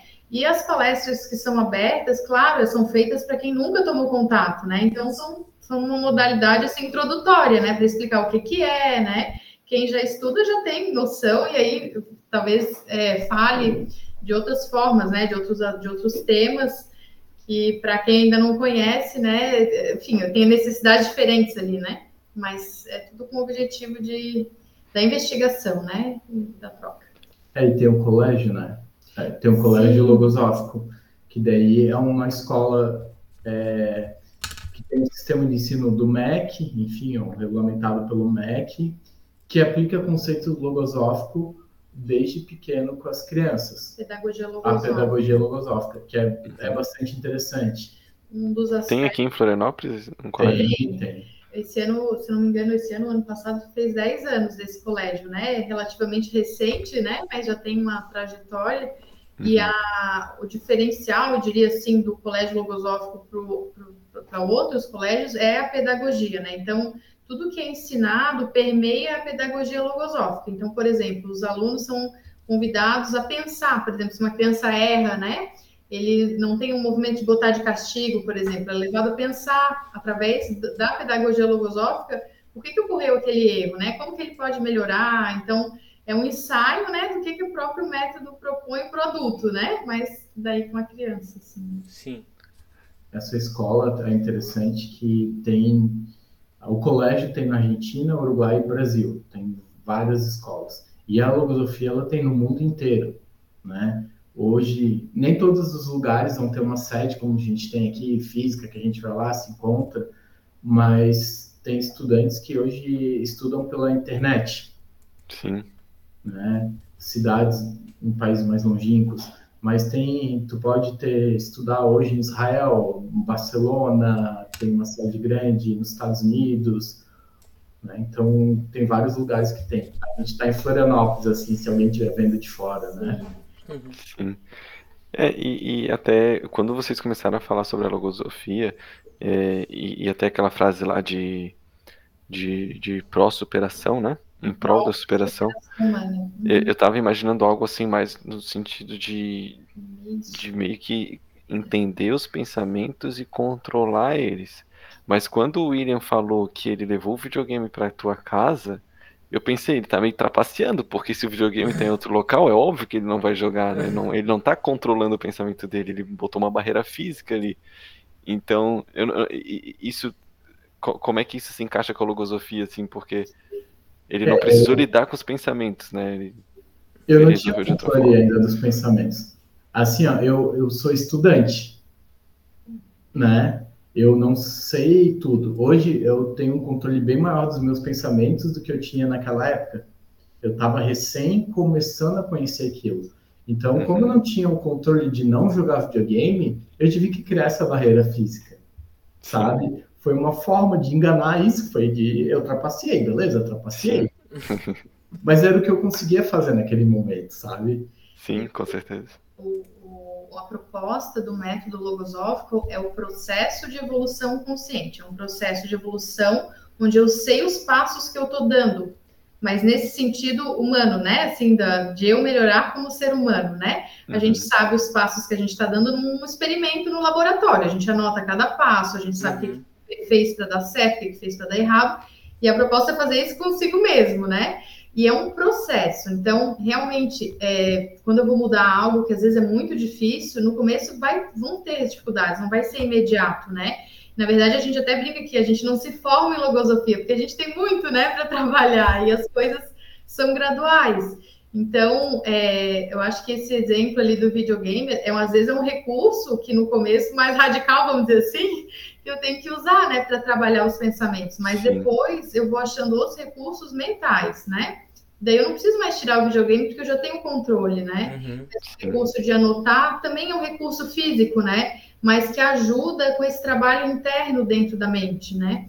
Então, é, o importante, eu acho que o mais importante disso é, é saber, assim, ter clareza por que, que eu estou fazendo isso, né? Com que, que eu estou trabalhando. É com esse pensamento aqui que eu quero mudar, né? Então eu vou fazer isso. E aí eu tenho consciência, né? Eu estou trabalhando com esse pensamento, porque ele me traz essa dificuldade e eu estou usando esses e esses, esses recursos, né? E aí eu documentei, né? Digamos assim. Então eu tenho controle. Então hoje ele pode vir aqui e falar: não, eu vivia isso na minha faculdade por causa desse pensamento, né? Porque eu tentei mudar assim além de ele poder ajudar, ele, tem, ele consegue replicar para coisas maiores também, né? Em outros aspectos da vida, né? Então, explicando essa, essa ideia da consciência, é nesse sentido, né? De eu, de eu entender o processo, né? Sim. E aí tem mais Sim. controle da minha vida, né? Mas é gradual, né? No começo, não só no começo, depois a gente não quer dizer que está estudando que é tudo fácil, né? Não tem que trabalhar, é uma constante, né? Mas eu tenho mais recursos, assim como eu tenho no experimento, se eu não sei o que está acontecendo, eu, é, é, um tiro no escuro, né? Agora, se eu sei, eu tenho muito mais controle, né? Para ir avançando e avançando. É que nem na faculdade, né? Você, quando vai fazer o calcular, pô, cálculo A é difícil pra caramba. Daí você vai para o cálculo B, tu olha a prova do cálculo A, nossa, como aquilo era fácil, como é que eu penei? É interessante que essa história do videogame, depois de um tempo, eu, eu passei a me controlar melhor. Eu conseguia deixar o videogame em casa e não jogar. Daí, o que, que eu fiz? Lançou um videogame novo que eu queria muito. Tá? Então, uhum. eu falei o seguinte. Prometi para mim mesmo, tá? Caso eu passe em todas as matérias nesse semestre, eu vou comprar. Eu mesmo não ia ganhar de ninguém. Eu vou comprar um videogame para mim novo. Só que eu tenho que passar em todas as matérias.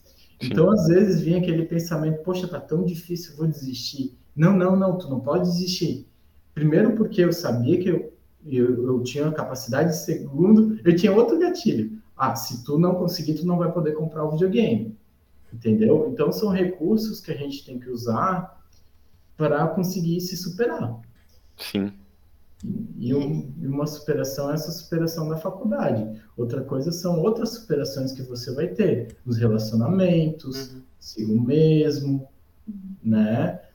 E os recursos, eles também vão evoluindo, né? Então, esses são, né, na experiência do William, foram esses, mas depois eles vão se tornando também de outra forma, assim, né? Um aspecto interessante é que a gente não, é, assim, uma proposta do autor é não fazer comparações, que se eu fizer comparações, que seja para me inspirar, né? E não para, assim, competir, né? Então, a comparação que ele propõe que a gente faça é consigo mesmo, né? De olhar, assim, quem eu era antes, né? E depois todos os passos que eu fui conseguindo dar, né? Para que isso sirva, assim, também e principalmente de estímulo para dar novos passos, porque se eu já fui capaz Sim. de fazer tudo aquilo, o quanto eu ainda posso ser, né? E isso move, porque às vezes Sim. até é algo que acho que às vezes, é, não sei se no ambiente da engenharia, né? Mas às vezes eu vi um pouco assim na faculdade a questão da competição, né? Claro, é, move, né? Mas às vezes, dependendo da psicologia, volta para baixo, né? E esse também é um recurso, é de ver assim, olha, tá, talvez eu não seja, né, a, ou melhor de primeira, mas os passos que já foram dando, né? E isso vai incentivando a dar novos passos, até que se chegue, às vezes, num resultado excelente, né? É uma coisa que, eu, que me ajudou bastante, na, na, que eu li na vasta bibliografia, né? Tem um, um livro que é chamado Herança de Si Mesmo. Eu pergunto para vocês, o que, que vocês pensam de herança? O que, que a gente pensa de herança? É, que vem à mente, quem né? que vem à mente? A primeira assim. coisa é, é herança bens, assim. Mas É, também existe o herança dinheiro tipo, que alguém de deixou. talento, essas coisas, tipo do. É o que tu herda, né? Tu herdou geneticamente várias coisas dos seus pais. Então, lá a gente estuda uma outra herança. Porque, é, por exemplo, a gente está falando da faculdade, né? Então vamos falar da faculdade. Se eu estudar muito para a prova, provavelmente eu vou ir bem na prova. Uhum. Que, que eu Uhum. São maiores. É, as chances são maiores. É claro que às vezes tu estuda, estuda, estuda, se dá mal, mas enfim, a chance é maior. Então eu herdei é, no dia de hoje o que eu era ontem, o que eu Hum. fiz, ontem, o que eu me esforcei ontem, Sim. sabe? Hoje eu tô colhendo, eu tô herdando é, o esforço do meu passado, Uhum. tá? Tudo que eu estudei no passado, inclusive a herança que passa do meu pai, porque muito desse trabalho que eu tenho hoje também é esforço do meu pai, né? É esforço meu. Então a gente herda o nosso passado.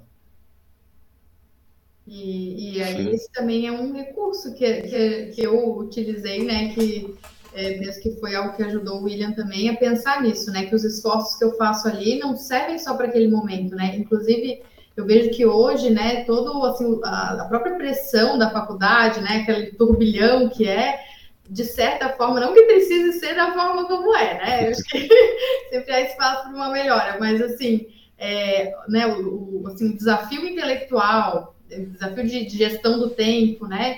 Esses desafios do próprio de se capacitar para estudar, para abarcar algo mais complexo, nos capacita para depois atuar como profissionais, né? Então é uma herança que a gente também cria para si mesmo, né? E às vezes algo que pode desestimular na hora de estudar é pensar, ai, né, que sentido tem eu estudar é, a parafuseta da não sei o que lá, né? Não é assim que, que se fala, mas é, essa, esse esforço mental, ele é herdado também, né? Essa capacitação mental. E eu, eu, nunca me esqueço que uma vez eu acho que eu vi no YouTube um professor falando assim, ah, é, você, você talvez esteja se perguntando aonde que você usa a fórmula de Bhaskara, né? Ou, Uhum. enfim. E realmente, no dia a dia, uma pessoa comum, né, raras, com raras exceções, não utiliza. Mas é, a, é entender a fórmula de Bhaskara capacita a sua inteligência para fazer é, enfim, é, trabalhos, né, ou desenvolver atividades mais complexas. Se você não entendesse aquilo, não conseguiria, né? Sim. É, o desenvolvimento da inteligência, né? E o mesmo vale para as coisas da faculdade. Tem muitas coisas que eu estudei lá, eu estudei cálculo de madeira, eu não faço isso, né? cálculo de concreto, né, Gui? Eu também não faço isso, né? Mas. Nem eu, nem o engenheiro civil Sim, faço. nem o William. Então, apesar disso, aquela capacitação ali, intelectualmente, nos dá uma base, né, para fazer. é, Nos, nos desenvolve de alguma maneira, né? Seja no próprio conhecimento técnico, seja é, assim, psicologicamente, né, para lidar com o desafio. O que, que eu faço então frente ao desafio? Porque a gente vai viver na profissão também, né? Então, tudo isso a gente herda, né? Sim. Eu queria, eu queria trazer um recurso que eu usei, que eu aprendi com a, com a filosofia, aprendi com a vida, né? Que eu olhava, poxa, eu estou no início do semestre, eu tenho trocentas matérias para estudar, para me formar ainda faltam, sei lá, 40 matérias, 40 cadeiras para me formar. Eu ficava, poxa, é muita coisa. Nossa, pensar nisso. Bate o desespero. É, E eu comecei a usar um recurso seguinte: para eu me formar, só falta uma prova. uma prova. É a próxima, Uhum. porque eu tenho que estudar para a próxima prova. Ela É. Ela é o primeiro passo. Não adianta eu querer pensar lá no final, tá? Lá no, no dia da formatura pegando o canudo, você tem que se esforçar para o próximo passo. Sim. né? Ah, ah, eu muitas pessoas e eu inclusive a gente vive ah quando eu me formar quando eu me casar quando acontecer isso e aquele meio você não viveu então eu passei a aprender a viver aquele meio então vou estudar para a próxima prova e foi tão interessante que assim eu que comecei tirando 2.1 na prova de cálculo a última prova que eu fiz da faculdade foi cálculo de fundação, foi cálculo de armadura de fundação, tá? Era uma prova bem difícil. Eu tirei 10, eu acertei tudo, tudo. Não tem uma correção do professor, sabe? Então, é, eu sou muito grato, assim, a, o meu ano passado eu sei que não foi bom para mim ter errado tanto, ter, ter acontecido essas coisas, mas também me ajudou a superar. E hoje, quando eu encontro alguma dificuldade, não é fácil, não estou dizendo que é fácil, uhum. não acerto de primeira, sabe? Mas eu sei, poxa, eu já superei dificuldades no passado. Eu sei que eu posso superar. Não estou dizendo que vai ser fácil, não estou dizendo também, pode ser que eu não consiga, acontece. Uhum. Mas eu sei que eu posso tentar que provavelmente, se eu me esforçar, eu vou conseguir. Sim. Sim. Eu acho que. É, Sim. Então, eu, eu, eu, eu ia só fazer uma última pergunta sobre a logosofia, que é só para encerrar. É, a, aquela questão que tu falou ali, William, que tu tava num ciclo vicioso, né? De, de, de ir mal na primeira prova e já desistir, né? Tu reprovou algumas vezes. Isso tu tá falando hoje porque tu entendeu que tu tava num ciclo vicioso ali com a ajuda ali da, da logosofia, com a Lilian também? Ou é algo que tu mesmo na época já, já tinha essa noção, já tinha conseguido perceber que tu tava nessa. Olha, a pergunta é meio complexa, assim. Na verdade, eu penso que eu compreendi de depois, sabe? Uhum. Eu tava naquele meio e não conseguia sair. Então a logosofia te ajudou a entender esse, que tu tava nesse ciclo e, e, e, com isso tu conseguiu evoluir? É, me ajudou a mudar a minha forma de pensar. E uhum. depois, é, depois verificar os erros do passado para não repetir, né? Tem um, um, ditado que, que eu vi que quem não conhece a história corre o risco de repeti-la eternamente. Uhum. Sim.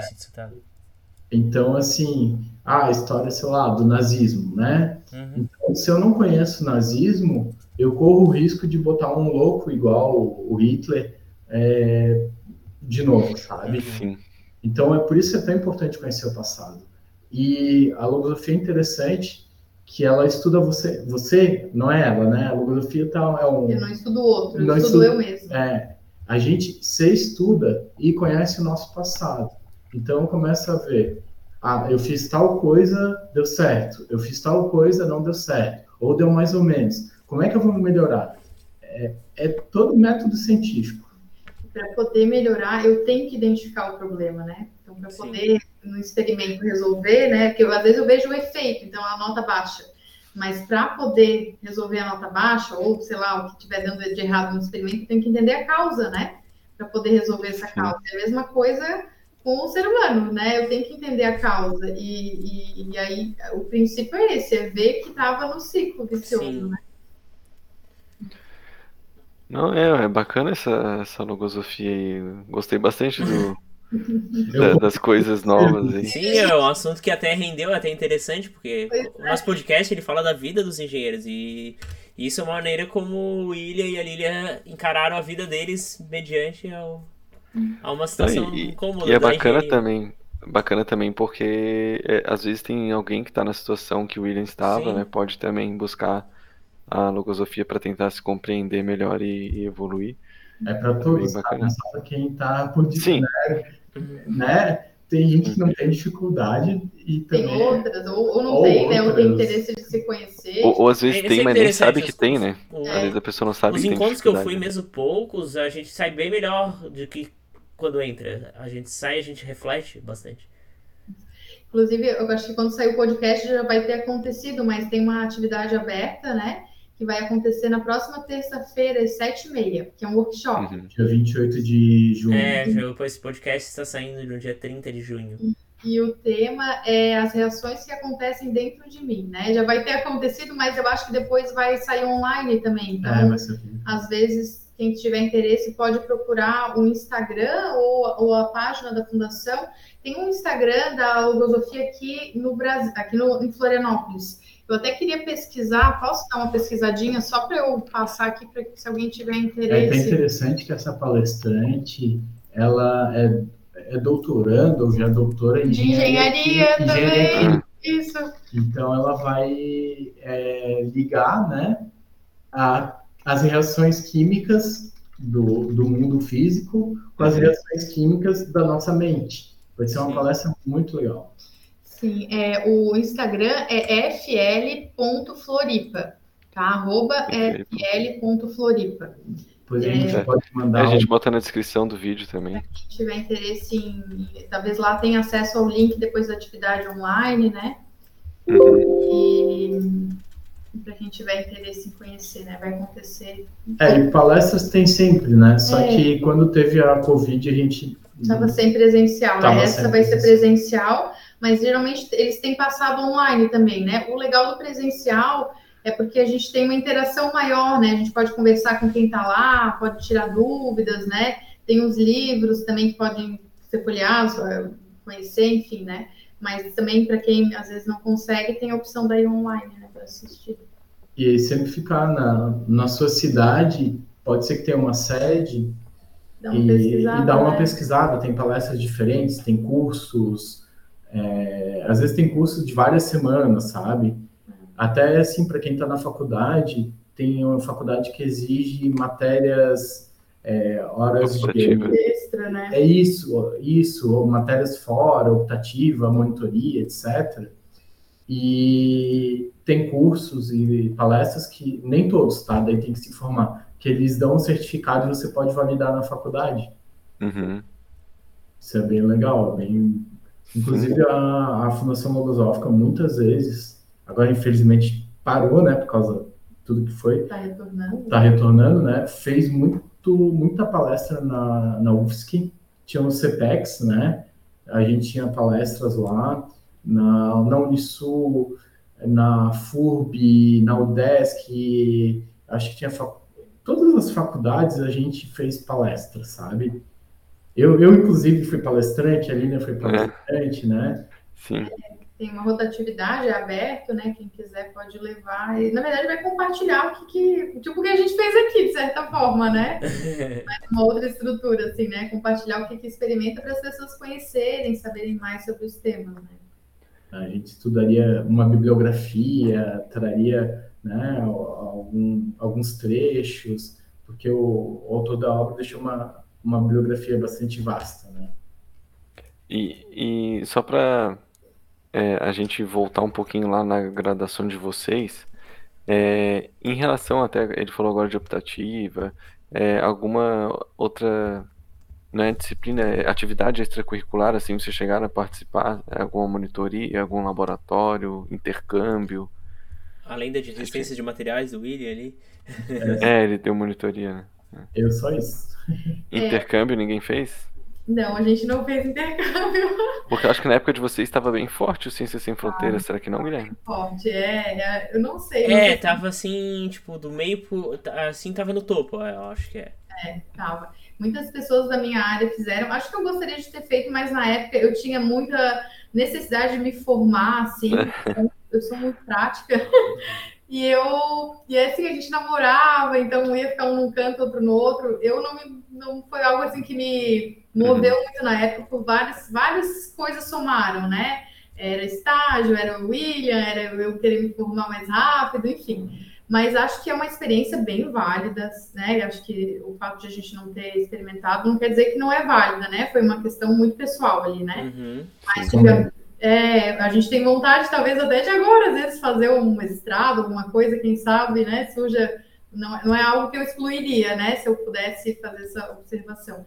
Mas eu acho assim que olhando, o que me ajudou muito, assim, pelo menos olhando para a parte profissional que a gente atua hoje, né? Que é uma, Uhum. assim, é, uma coisa é a parte profissional na academia, né? E outra é na, como é que eu posso chamar assim, na, na parte comercial, vamos botar assim, né? É, foi fazer estágios, eu fiz muitos estágios, e o William desde muito cedo atuou na área, então isso faz com que a gente saia na, assim, com uma visão mais real, assim, da vida atuante do profissional, né? Porque eu tive amigas que não fizeram, então não tinham, assim, habilidade, tanta habilidade com software, não sabiam, às vezes, né, enfim, a prática mesmo do dia a dia ali, né? Uhum. E isso foi uma coisa que nos ajudou, mas o nosso enfoque é esse, né? Então, depende do enfoque que fosse, fosse que quer se dar, né? Uhum. Talvez sejam outras atividades mais importantes, né? É, é importante avaliar isso também, ter essa liberdade, né, para escolher. e. É, É, uma eu- pergunta. Oh, pode falar, William. Não, eu queria dizer, uma das coisas que me dificultou também é me formar, a reprovar algumas matérias que eu sempre trabalhei, sabe? Uhum. Então eu não, não tinha como dedicar tanto tempo para estudar quanto eu deveria. Sim. Desculpe, Gui. Entendi. É, além, vocês, a Lilian falou que, o William falou, né, que a Lilian ajudou ele bastante com a questão da logosofia, com a questão de ver outras coisas. E vocês fizeram uma disciplina juntos. Essa foi a única disciplina juntos que vocês fizeram ou vocês fizeram outras? E como vocês se ajudaram, como um ajudou o outro, assim, tipo, em questão de conteúdo durante o, as, as graduações de vocês? Nesse sentido, o William é, supria muito mais. eu ajudava ele na questão mais psicológica, ele me ajudava muito mais na questão técnica. Ele tem uma mente assim mais técnica, né? Para essa área, ele tem mais. Ele, eu, por exemplo, era uma aluna na escola que tinha dificuldade em física, né? Eu não conseguia abarcar os conceitos. A minha mente não é tão, tão assim propícia para essa área. Eu tinha mais facilidade para línguas, para, né? Uhum. Então, é, ele tinha muito mais facilidade de entender que eu, então ele me ajudava muito mais, ele me explicava, e o William é muito calmo, ele é um ótimo professor. Ele explica com calma, ele dá exemplos. Então, ele sempre, desde a primeira matéria que a gente fez juntos, que eu, eu digo que eu passei por causa dele, porque ele me ajudou, foi instalações Ah, hidráulicas. Ele explicava, né, e, e conseguia abarcar mais nesse sentido, né, porque eram matérias, as matérias comuns eram matérias de cálculo, A gente Mas- fez estática e instalações elétricas também. instalações elétricas, estática e instalações hidráulicas. É. Estática, estática, né? Não estática das construções, né? Não, estática, estática e a estática da engenharia. Inclusive, não era uma matéria oficial para a arquitetura, porque a estática da arquitetura ela é mais rasa, né? É, a gente não vê em 3D, né? Lá havia X, Y, Z. Ah, mas é só somatório de força igual a zero e somatório de momentos igual a zero, pronto. É, só que É, Para uma mente que vê tudo em 2D, ter uma variável a mais ali foi uma surpresa. É porque os professores não explicam em vetor, eles explicam em escalar. E daí isso, eu não sei porque eles fazem isso. A gente aprende vetor pra quê? Depois que. Eu, eu falei, minhas amigas, façam tudo vetorial como eu tô fazendo aqui. Faz produto vetorial, é aquela matriz. Parem de fazer como o professor ensina. Elas daí foram super bem. Sim. Depois que tu põe um vetorzinho lá, aquele parênteses com três componentes e faz o produto, não precisa mais pensar em sinal, porque eu me lembro que o professor falava, você tem que considerar, se tiver anti-horário e a barra tiver aqui, Nossa, e fazer assim, assim, e você faz assim, daí depois tu se confunde no sinal positivo ou negativo, daí eu falei, faz vetorial que já falei tudo pronto. Era- na fazia escola assim. já tinha um pouco isso do. Né, do A regra da mão direita, essa é a mão direita. Então eu tinha mais dificuldade de abarcar, assim. né? Eu- eu uso a regra da mão direita, tá? Direto, Sério? Como assim? sério, para abrir registro e para fechar registro. Ah, Ah, sim, eu uso de vez em quando. É verdade, eu uso de vez Sério? em quando também. Sério? Eu não, nunca me toquei disso. E Sim, às vezes eu tenho que fazer uma inspeção, alguma coisa, eu preciso abrir ou fechar registro e tem que ter 500 registros. E daí eu não sei se eu estou abrindo É, mais. e- isso é importante saber, né? Porque eu sempre abro errado, tá? Mas é. é- por isso que é bom quando uma coisa nessas obras não pode abrir errado. É, então eu uso a regra da mão direita, porque daí eu, dou, daí eu vou, vou girar assim, eu vou girar assim. Eu nunca sei na hora. Não Sim. tem a setinha ali. Uhum. E É, daí se eu abrir o registro, daí eu começo a, pô, não tá abrindo. Ah, é pro outro lado, entendeu? E eu, ah, regra da mão direita. sim, apertar parafuso também. Tá, ele aperta no sentido da mão direita? Tu põe o Não. dedo. Ele vai pra onde tá o teu dedão, né? Daí tu aponta o dedão pra onde tu quer. Se tu quer. Era isso que me confundia. Porque É isso, eu tá? Tu quer abrir, tu põe o dedão assim pra fora e, e- Isso, e vira. E se tu isso. quer fechar, tu põe o dedão pra dentro e vira. Não, é Se tu fizer assim, ó, o dedão tá pra fora, tu tá desparafusando. Se tu fizer assim, ó, Ah, nesse sentido, tu tá parafusando. nossa, né? Isso é uma Funciona. informação útil, assim. Eu sou terrível com essas coisas. É, funciona, é. É, pra algumas coisas. Eu, eu tô curioso pra saber, então, o quanto tempo que a Lilian levou pra se formar. Porque a, a graduação de arquitetura ela tem quatro anos, é isso? Cinco anos. Cinco anos. Cinco anos e tu se formou em quanto tempo? Formei em seis anos. E isso que eu validei, eu tinha feito um tempo Em de seis design anos? industrial. Seis anos. Nossa, mas com aquela pressa toda lá que tava lá, tu ainda te- atrasou um ano ainda. na minha turma só teve uma pessoa que se formou em cinco anos. E isso que é arquitetura, né? Que não é engenharia, que é um pouquinho mais. Assim, as matérias não são tão rigorosas, né? É, muito, é um volume, a gente tinha 33 horas aulas, né, para toda, toda semana. E, e aí, eu, acho que um desafio ali da, da federal, que eu acho que até tinha que ser uma, uma questão, assim, porque é uma faculdade pública, né? Sim. E, e assim, para trabalhar, enquanto faz a federal, ou você vai tirar matérias para poder trabalhar, né, fazer um estágio, né, complementar, enfim, quem precisa também trabalhar, né, e, e aí tinha o estágio obrigatório. Então, quando tinha, chegou na época do estágio obrigatório, todo mundo atrasou matéria, porque não tinha como conciliar, né? Não tinha como fazer 20 horas aula Sim. de 20 horas aula, é 20 horas de estágio, mais 33 horas de matéria, não fecha a conta, né? Vai, vai trabalhar de madrugada. Então, tinha que tirar matéria. Aí que começa, né? Isso que eu validei matéria, eu adiantei matéria. Só teve uma menina que ela era assim fora da, da curva, né? E muito incrível, mas assim, no restante, ela também validou mais matérias, ela já tinha feito técnico e edificação, então ela, ela validou muita coisa. Ah, e aí, o estágio dela foi na UFSC, então ela era estágio de 12 horas, ela sim. conseguiu conciliar mais, mas foi o único caso. O resto tudo se formou de seis anos. Eu ainda fui, formei cedo, porque, nossa, gente com nove, uhum. dez um anos. mais. Bem normal. E o William? É, só... Um pouquinho mais. Um pouquinho mais que nove? É. Caramba! Mas eu não desisti. É, não, isso é, isso é importante. Isso é né? Ele, assim, a última ó, matéria tirou, tirou 10. É, eu trabalhei bastante, sabe? É, e, e, é interessante que assim, eu vejo colegas meus que se formaram bem rapidamente. Sim. E ou não estão mais na área, ou às vezes não, não conseguiram fazer o que eu consigo fazer, sabe? Uhum. E, e assim, depois que tu te forma, não importa a faculdade que tu te formou, não importa o tempo que tu demorou, assim, ó, tem pessoas, eu tinha colegas que, que não tinham condições financeiras, assim, tinham bastante dificuldade, sei lá, demoraram 15 anos para se formar, é, mas se formaram, sabe? Então, o mais importante é o seguinte, se tu gosta, se tu tem o sonho, vai atrás, não desiste. Ah, nem que demore a vida inteira. Tem, eu fiz faculdade com gente que tinha 50, 60 anos.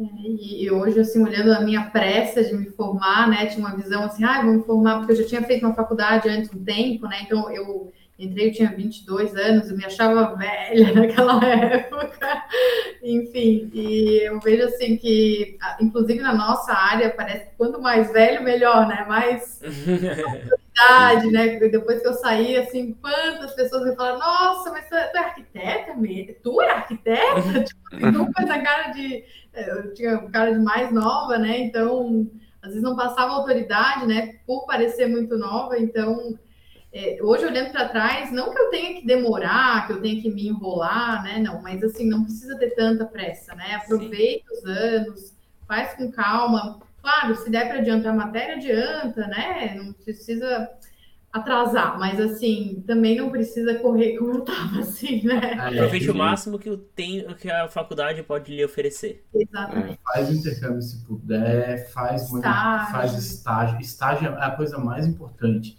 atrasa um semestre, atrasa dois semestres, mas faz um estágio, tá? Vai conhecer. Vai... Também é importante fazer festa. É, claro. Não é importante nada, eu não gosto de festa. Mas a, é, o importante é ter entretenimento. é isso que ele quis dizer. É. Fazer festa. A gente, a William tá falando em festa, mas a gente também não foi muito festeira. A gente foi em umas quatro festas, eu acho. Na faculdade eu fui. Não, Rafa, nos anos todos. Né? Todos os anos eu fui em eu fui na minha formatura, fui no meu trote e fui numa festa com ela. Ah, mas tá bom. Sim. É, mas eu entendi o que ele quis dizer. Eu quis dizer, assim, se a pessoa gosta de festa e tal, vai, aproveita. Né? Isso. Né? Desde que você mas, saiba se organizar. É, para situar o ouvinte, né, que essa informação eu tenho, mas o ouvinte não tem, é, você, qual a distância que, de tempo que vocês se formaram, assim? Que se formou primeiro, quanto tempo depois se formou outro? eu me formei primeiro, né? O William se formou um ano depois de mim. E depois vocês começaram. Como é que foi a vida pós-faculdade de vocês? Até que vocês começaram a trabalhar junto? O William já trabalhava na empresa do pai dele, né? Uhum. Começou a como engenheiro efetivo lá. E eu é, me formei. Eu, eu, enquanto fazia o TCC, o TCC de arquitetura é uma época assim, é um pouco diferente, acho, dos demais, porque geralmente o TCC dos demais cursos, não sei se todos, né? Mas é, às vezes acontece junto, né, com outras matérias. Então, da arquitetura, o último TCC, o último Último ano, TCC. último semestre, é só o TCC2 que a gente chama, né, que é um projeto de grande porte, é, assim, muito exigente, muito, muito complicado. As pessoas rodam, né, pessoas que fizeram coisas boas, às vezes pegam uma banca, a banca é sorteada, Então é um projeto mesmo, o é um trabalho. projeto É bem mesmo. pesada, bem punk. é, é, assim, é uma parte muito intelectual, que tem que ter um embasamento é, acadêmico muito pesado, assim, sabe? Tem que defender uma ideia inovadora. Nossa. É complexo, né? não é nem tão técnico, ele é muito intelectual, assim, é um debate intelectual complexo, e aí junto com isso a parte técnica e é complicado, assim, bem complicado. Eu acho que é fora da- do normal, assim, dos Uhum. TCCs, né? E aí tem o debate com banca, vem arquiteto de fora, hum, dá um, vezes dá uns quebra-pau, assim. Mas, é, então é uma época muito intensa que eu, eu trabalhava no último mês do TCC, eu cheguei a fazer, desenvolver o meu projeto ali, tudo, as pranchas que eu tinha que fazer, são várias pranchas que a gente tem que desenhar e tal. Eu, eu acordava às 8 da manhã e dormia às duas durante um mês de domingo a domingo, né? Então eram Nossa. Quando horas, dormia, né? Quando quando dormia. dormia. Então, então eu estava nessa realidade, junto com isso, eu ainda fazia um projeto. Eu peguei um projeto, é, comecei, eu falei, olha, eu vou me formar no mês tal. Se você quiser, eu posso, né? Pegando, era um projeto de reforma. É, eu já tinha feito um, Eu te ajudei, né? é, o William me ajudou, né? E aí tinha o pai do William junto, então tinha todo esse suporte. Expliquei para a pessoa: olha, eu estou me formando, eu vou estar habilitada nesse mês tal, é, mas eu posso começar o seu projeto, a gente vai vendo, né? Eu tenho, eu tenho esse, esse é, engenheiro para me ajudar. Sim. E então eu me formei e, e apresentei o TCC no dia seguinte virei noite terminando o trabalho e aí fui engatando um projeto no outro, não parei, né? É, foi um período assim muito pesado para mim, é, foi de muito aprendizado, mas muito muito pesado. Então assim unia aí acho que esse ano, né, que depois de cinco anos assim de formada, trabalhando por conta, né, como autônoma, tive a oportunidade de trabalhar em escritórios de arquitetura, mas não, não me via neles, né? Ah, e, e, assim, olhando para trás, eu não errei, eu tive, aprendi muito mais na, seguindo como autônoma, né? E hoje, unindo as áreas, eu sinto que, assim, é, tá mais próximo de uma realidade que eu gostaria de viver, porque eu já não tô só, né? Então, Uhum. a gente dilui os desafios, né? Então, fica mais leve, assim, porque sozinha, nossa, era virar noite muitas vezes, né? E aí, tudo bem, no começo a gente vai, né? Mas depois, né, tem que ter um equilíbrio, né? Então, é, tem sido uma experiência muito boa. Já eu, eu saí da faculdade, continuei trabalhando onde eu estava. Foi até bem interessante que eu saí da faculdade. Eu me lembro que a gente ganhou várias licitações. Eu cheguei a tocar cinco obras. Daí o- a gente tinha outro engenheiro na empresa, ele é, foi atropelado na rua, quebrou a mão e tal. E foi bem punk para mim. E enfim, comecei a fazer obras é, e assim, engenharia. Quem é empresário tem sempre altos e baixos, né? Uhum. Teve momentos não tão bons, teve momentos bons. É, e chegou ano passado, a gente está fazendo muita obra de regularização de esgoto sanitário de condomínios, tá? Prédios. Uhum. E eu comecei a visitar muito prédio com problemas estruturais gravíssimos. Tá? É, toda a garagem, toda, todo aço aparecendo, tudo podre, assim, concreto podre e tal.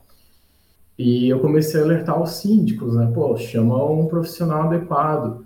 E não tem muito profissional adequado, assim. Né? Aqui tem, eu sei de uma grande empresa aqui em Floripa que, serviço é muito top. E daí eu me empolguei e falei com a Lilian, Lilian, eu vou estudar para isso. Porque eu gosto de investigação, tal, gosto daquela coisa de, até de jurídico, tal, adoro isso. E eu me inscrevi na pós é, em patologia no, no IPOG, Uhum. E eu estou fazendo, faltam quatro matérias ainda para me formar.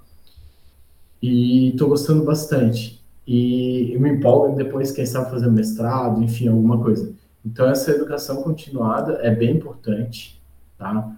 O trabalho é onde você vai aprender. E assim, ó, quem acha que engenheiro é uma profissão, pô, tu vai calcular aço, tu vai fazer só essas coisas, vai preencher planilha. Assim, ó, eu sou psicólogo, eu sou psicólogo de operários.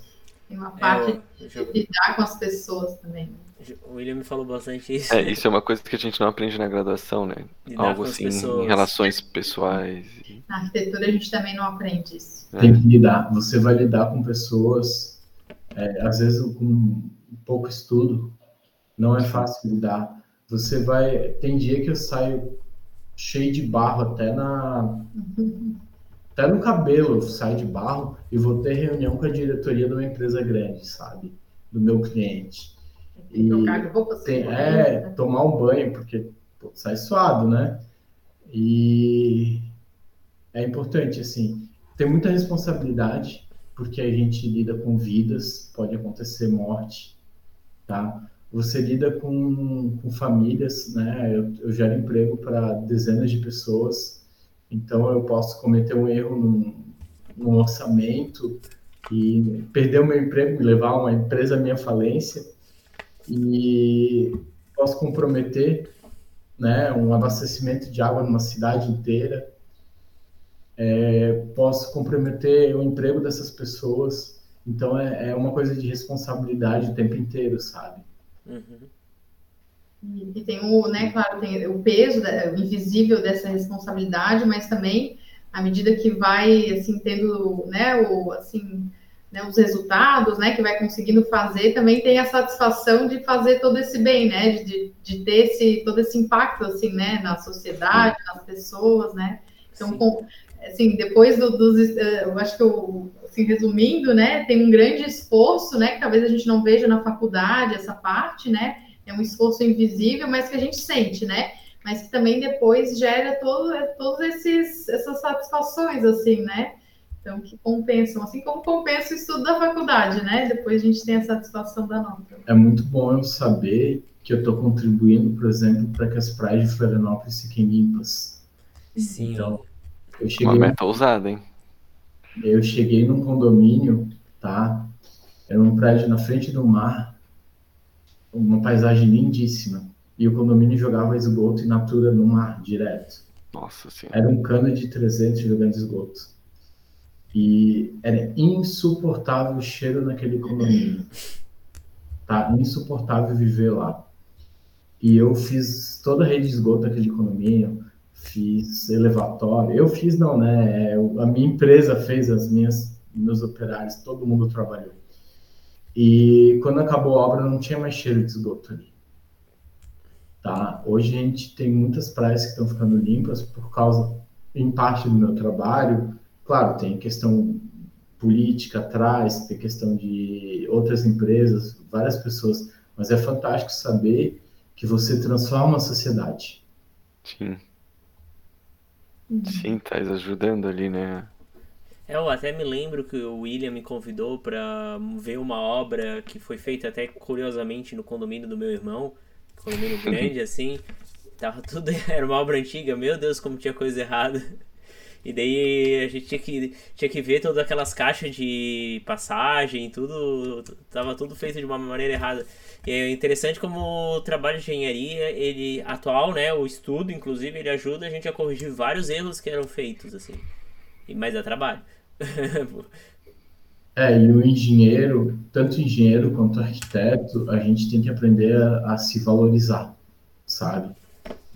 É, um médico, tu reconhece ele na rua, sei lá, tu vai no hospital, ele tá lá de elétrico, todo mundo, pô, todo mundo respeita, tu chama o cara de doutor. Chama de doutor.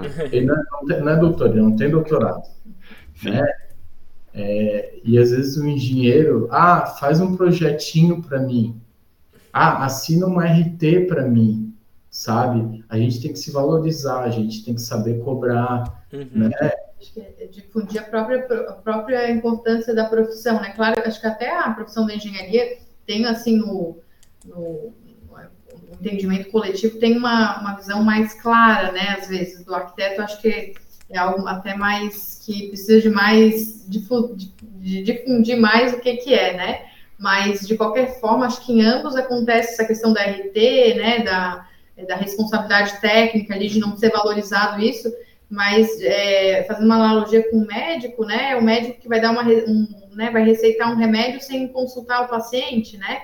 O risco Sim. que isso acontece, né? É semelhante.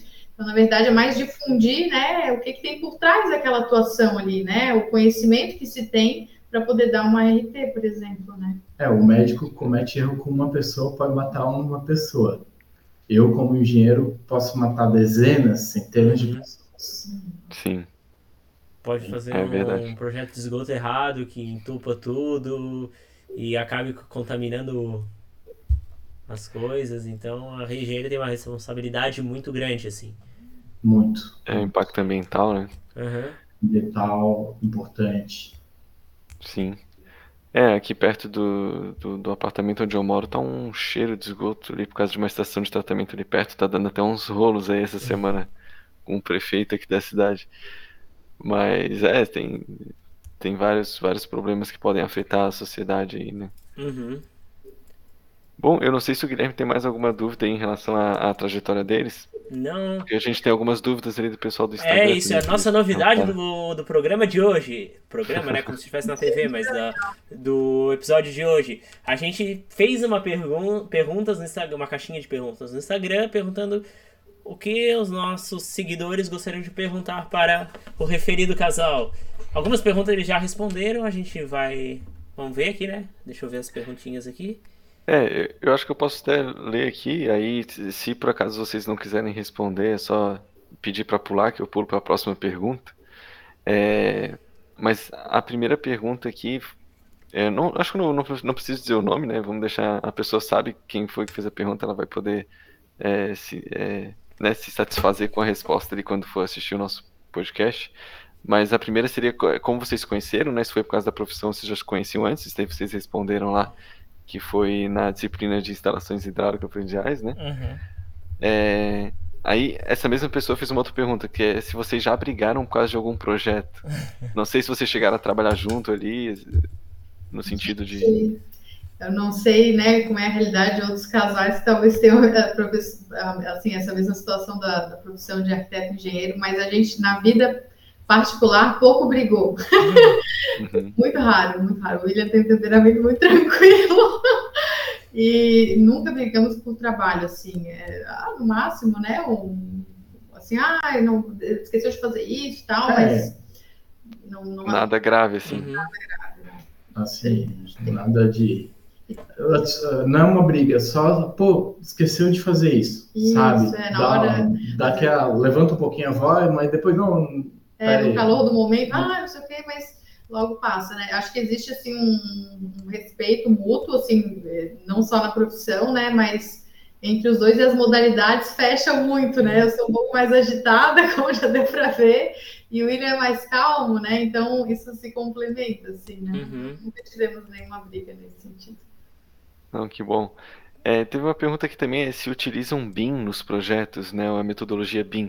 Eu imagino que pelo que o William falou ali, os projetos dele, acho que talvez não, não se encaixe muito nessa realidade. Acho que a pessoa imaginou mais um projeto de instalações prediais, alguma coisa assim, né? É, eu tenho conhecimento BIM, né? Eu tive formação em BIM no Revit, no caso. Uhum. É um, uhum.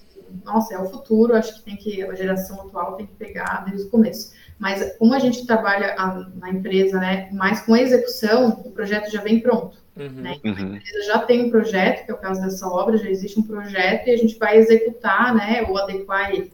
Então, não tem a parte projetual, né, tem a parte de execução. É, eu, eu não, nem me lembro como mexer nem no CAD direito, sabe? não, assim, ó, hoje eu usei o CAD para fazer um croquis, mas assim... E, e, a gente vai vendo, né, que na vida prática a gente vai se especializando, né, porque são tantos desdobramentos em projeto e tantos desdobramentos em execução, se tu for abarca tudo, tu não vira um especialista, né? Sim. Então, vai se especializando nas áreas, né? E, e aí algumas coisas vão ficando mais de lado, outras menos, né? Mas eu recomendo aprender, estuda. É, Vocês sabem se a empresa que faz o projeto ali para vocês, entrega para vocês, se elas, se elas aplicam essa, essa metodologia BIM? Pelo tamanho, deve, devem utilizar, com certeza. É assim, uhum. A maioria das empresas da área de arquitetura, por exemplo, hoje os, os, os escritórios têm utilizado muito, porque agiliza, né? E uhum. é um uhum. programa que é como se fosse uma coisa em 3D, né? Tu vai uhum. construir em 3D e ele vai fatiar depois. Então, tu, tu muda tudo ao mesmo tempo, é muito mais rápido. Além disso, por exemplo, para fazer cronograma, para fazer cálculo de material, né? É, até o cronograma físico-financeiro, ele já agiliza ali as quantidades, ele calcula para ti, é muito bom. Fazer isso não é difícil. É, a gente tem muito tempo, né? E a gente Hoje em dia tem tudo é muito corrido, né? Então tudo que puder agilizar vai auxiliar. Né? É, a, tu tá com essa pergunta aí, Guilherme? Senão eu, eu vou fazendo ia... aqui, sem problemas. Não, pode, se quiser, vai é. fazendo. Eu ia. É. Eu tava. É que, a, é que a próxima pergunta aqui também acho que tem a ver com projetos. Acho que o pessoal imaginou muito que vocês trabalhavam juntos, assim, de fazer projetos bem juntos. Mas a pergunta era de qual dos dois tem que abrir mais a mão, assim, pro projeto dar certo, assim, né? Quem que tem que ceder mais ou menos. Mas acho que não se encaixa muito, né, também. É que é, é interessante porque abre os horizontes, né? Porque acho que a principal é, imagem que você tem do arquiteto e do engenheiro trabalhando juntos é na parte de projeto arquitetônico, né? Que é o projeto de uma casa, de uma residência, é. de um estabelecimento, né?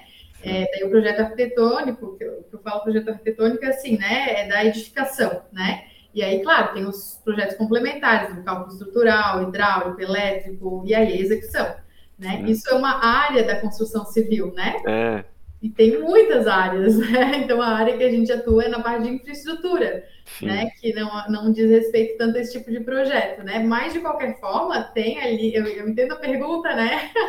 a gente não vive do projeto, né? Mas tem as tomadas de decisão, né? Mas é, é, é, bem assim é bem tranquilo porque eu acho que daria para fazer responder essa pergunta analogamente né na, uhum. na, parte das tomadas de decisão, decisão que a gente atua hoje é, o que faz dar certo né claro que é muito recente né mas o que faz dar certo é entender até onde está assim até onde vai o conhecimento do outro né e respeitar isso então o William tem muito mais conhecimento do que eu em vários aspectos ali, né? Então ele é uhum. autoridade uhum. nesse sentido. Eu vou dar esse espaço para ele, porque o objetivo é fazer dar certo, né? Sim. Agora eu tenho mais facilidade, talvez, em, em, outros aspectos. Eu consigo, né, em algum aspecto da gestão ali, é, posso contribuir. Aí ele me dá espaço para isso, né? E esse respeito mútuo, né? Não é um estar tá acima do outro, né? Sim, sim. sim quem que vai contribuir mais naquele momento, né? Sim. Tem outra pergunta aqui que eu achei engraçada, tá? Só que, claro, não é uma pergunta séria. Quando tem que pôr um pilar no meio da sala, rola uma DR em casa? Claro, com certeza vai rolar por quem? A gente viveu na prática isso. Mas... Opa, então foi uma pergunta. Como que... assim? Oh, é... Essa pergunta típica. Mas arquiteto e engenheiro tem esses problemas, sabe? É. Porque o arquiteto quer inventar uma coisa que não vai ficar de pé. primeiro, é, se dá mal, para não falar outra palavra, tendo que calcular e botar um pilar no meio da sala. É, é real, isso porque o arquiteto ele tem uma visão artística, né? Então a arte ela não vai pensar só na técnica, né? Ela não vai pensar tão prática assim, ah, vai, o que, que vai ser mais prático para ficar em pé? Não. Tem que ter uma, né, uma experiência diferente, tem que impactar e a gente às vezes paga, né, para ir viajar para ver essas coisas. Então tem um seu valor, né? Mas assim, é, na hora de. Eu não vivi, a gente não viveu isso, né? Porque a gente não faz, não é essa área de atuação. Mas eu, eu penso que cabe assim uh, muitas avaliações, assim, ver o grande, né? Qual que é o objetivo final. Se é impactar ou se é deixar um pé mais fácil. E aí vou trabalhar junto para isso. Mas aí está realmente uma área de conciliação, né? Um ponto de conciliação que é preciso conciliar nas duas áreas. É melhor a gente não projetar uma casa. Ai, eu tenho Tem essas discussões aqui em casa com a minha mãe, que minha mãe é muito artística assim também. Ela fala, ah, isso aí vai ficar bonito. Eu falo, isso não vai dar certo. É. isso não trazer... vai dar certo, vai dar problema. Sim, eu posso trazer talvez da experiência que eu tive antes, né? É, que eu acho que o arquiteto até tem essas matérias na faculdade justamente para talvez na hora de projetar, não ficar tão fora da casinha. Não quer dizer que não tenham projetos muito mirabolantes, tem arquitetos famosos, né, que viram até, viram até ponto turístico, né, mas são casos pontuais, né, e aí tem uma equipe especializada para fazer aquilo funcionar, né, não é um, um caso do dia a dia. No dia a dia tem o orçamento do cliente, tem o gosto do cliente, né, uhum. tem a vida real, né, então é, é, muito mais do que é muito assim tem muito mais desdobramentos do que tem muito mais variantes do que na faculdade, né? Então não é só a opinião do engenheiro, também tem também e, e, acho que na vida prática, claro, acontece assim, ó, é, já aconteceu não com o engenheiro, né, mas com outros profissionais na, na parte técnica de falar, olha, o profissional fala assim, é, vou dar um exemplo, o marceneiro, né, que ele tenha o conhecimento técnico ali dos móveis. Ele falou, olha, tem que botar aqui um apoio, que senão vai envergar a, uhum. o MDF. Falei, olha, ficar feio. Aí eu falava, olha, mas esse apoio nem o cliente gostou, ele não quer esse acabamento. Como é que a gente pode resolver, né? Uhum. E aí ter essa conversa que vai chegar no meio termo, né? Paralela, assim, analogamente, é uma coisa que tem que acontecer também com o engenheiro. Então, o pilar tem que ter, será que tem uma forma, né, de, no, no aspecto estético, até do, do próprio cliente, né? Uhum. Você você... Na casa da, do pai da Lilian, tem um pilar no meio da sala. Né? É, é engenheiro. Eu acho horrível, cara. Mas, mas ele botou lá porque precisava botar mesmo? Ou... Precisava? É, a casa foi. Talvez hoje não precisasse, mas na época, pela Deve ter um vão muito grande ali, a laje. É, é, alguma razão tem. Tem, tem uma, uma uhum. parte em balanço, né? O andar de cima está em balanço em relação à sala, daí Legal. Sim, sim. Tem uma outra pergunta aqui que acho que também num tom de brincadeira, assim, porque a pergunta foi: a engenharia civil é melhor que a arquitetura? E por que sim? é, a pessoa já está dizendo que é, né? A pessoa já está dizendo então, que é mesmo. Então vamos defender um pouquinho cada um sua, sua área, né? É, eu adoro arquitetura tá? Adoro Calatrava, adoro Antônio Gaudí, Frank Lloyd Wright. É, falei certo? Frank Lloyd Wright. Frank né? Lloyd Wright. É, tá difícil, Melissa. Eu adoro arquitetura, tá? Adoro ver um prédio bonito. É, o que, que a realidade tem? Eu penso que a engenharia ela, civil, principalmente, ela é muito ampla, sabe? O que é bom e o que é ruim, tá? Por exemplo, eu posso fazer quase tudo que engenheiro sanitarista faz. Sim. Só que eu sei muito, eu, eu vi muito pouco de engenharia sanitária. Tá? Eu posso fazer quase tudo que o engenheiro eletricista faz. Posso ensinar um monte de coisa, mas eu vi muito pouco. Eu posso fazer quase tudo que o arquiteto faz, mas eu vi muito pouco. Mais generalista. Mais generalista. Então, uma, a engenharia civil é legal porque ela é muito ampla, só que em algumas áreas ela perde um pouco. Tá? Você tem que se especializar eu vi muito de estrutura, a gente vê muita estrutura. Mas pensa se eu vou calcular a minha casa. Eu não vou dormir na casa que eu vou calcular. Exatamente. Eu teria que me especializar. Sim. Então, é, eu vejo que é o seguinte, que a arquitetura, o arquiteto, ele tem essa visão humana. Por exemplo, o, o meu pai projetou a nossa casa de praia e tem uma passagem na sala principal que ficou o sofá de um lado e a TV. Uhum. Então, para alguém passar pela sala vai passar na frente do cara assistindo TV. Vai atrapalhar a pessoa que está vendo o filme. Lá. Sim. E o arquiteto ele vai pensar, ele não vai fazer isso. É. Pensa nos fluxos, ele pensa na tua experiência dentro do ambiente. Uhum. É, de onde é que eu vou, se eu tô, né, se eu chego numa casa com compras, onde é que tem que ficar posicionada a cozinha para que, aquele, que aquela experiência de carregar um monte de compra, né? Eu não Nossa. seja mais tranquila, por exemplo. Né? Então, isso, isso é o fluxo, né? Quais são os caminhos naturais que a pessoa tem que percorrer dentro de um ambiente para que eles sejam mais eficientes. Então, às vezes, às, vezes a gente acha que a arquitetura é só beleza, né? É Sim. também, né? A gente, a gente se sente bem com o belo, né? E o belo também é muito relativo. Tem gente que gosta de uma coisa, gente que gosta de outra. Mas também é eficiência nesse sentido humano, assim, né? De a experiência ser boa, né? De, de aquilo funcionar. E isso evolui também, né? Então, antigamente as casas eram compartimentadas, as pessoas tinham a cozinha fechada, a sala de jantar, a sala de estar, e hoje já é tudo integrado, porque a vida mudou também. Então, o arquiteto já acompanha a mudança da sociedade, assim, é muito interessante, né? E, e é uma, uma, questão muito humana, é quase ciências humanas, né? Eu falo assim que a arquitetura é meio humana, meio exatas, porque daí para fazer funcionar, eu também tenho que ter a parte técnica, né? Eu, eu, não posso projetar sem entender uma estrutura, né? Sem entender as limitações reais, né? Porque daí não vai acontecer, né? A casa vai cair, vai ficar muito difícil de ser muito cara, né? De ser executada. É, complementando o seguinte, a gente não é adversário do engenheiro arquiteto, o engenheiro sanitarista. Sim. Né? A gente são, complementa.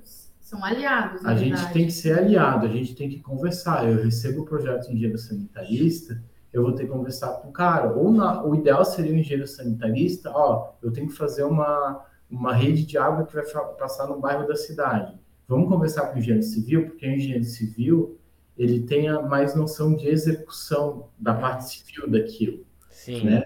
Já eu não tenho a noção, sei lá, é, por que, que tem que ter uma, é, uma rede de 200 ao invés de uma rede de 300, é, o uhum. diâmetro da rede? Por que está usando tal cano e não tal cano?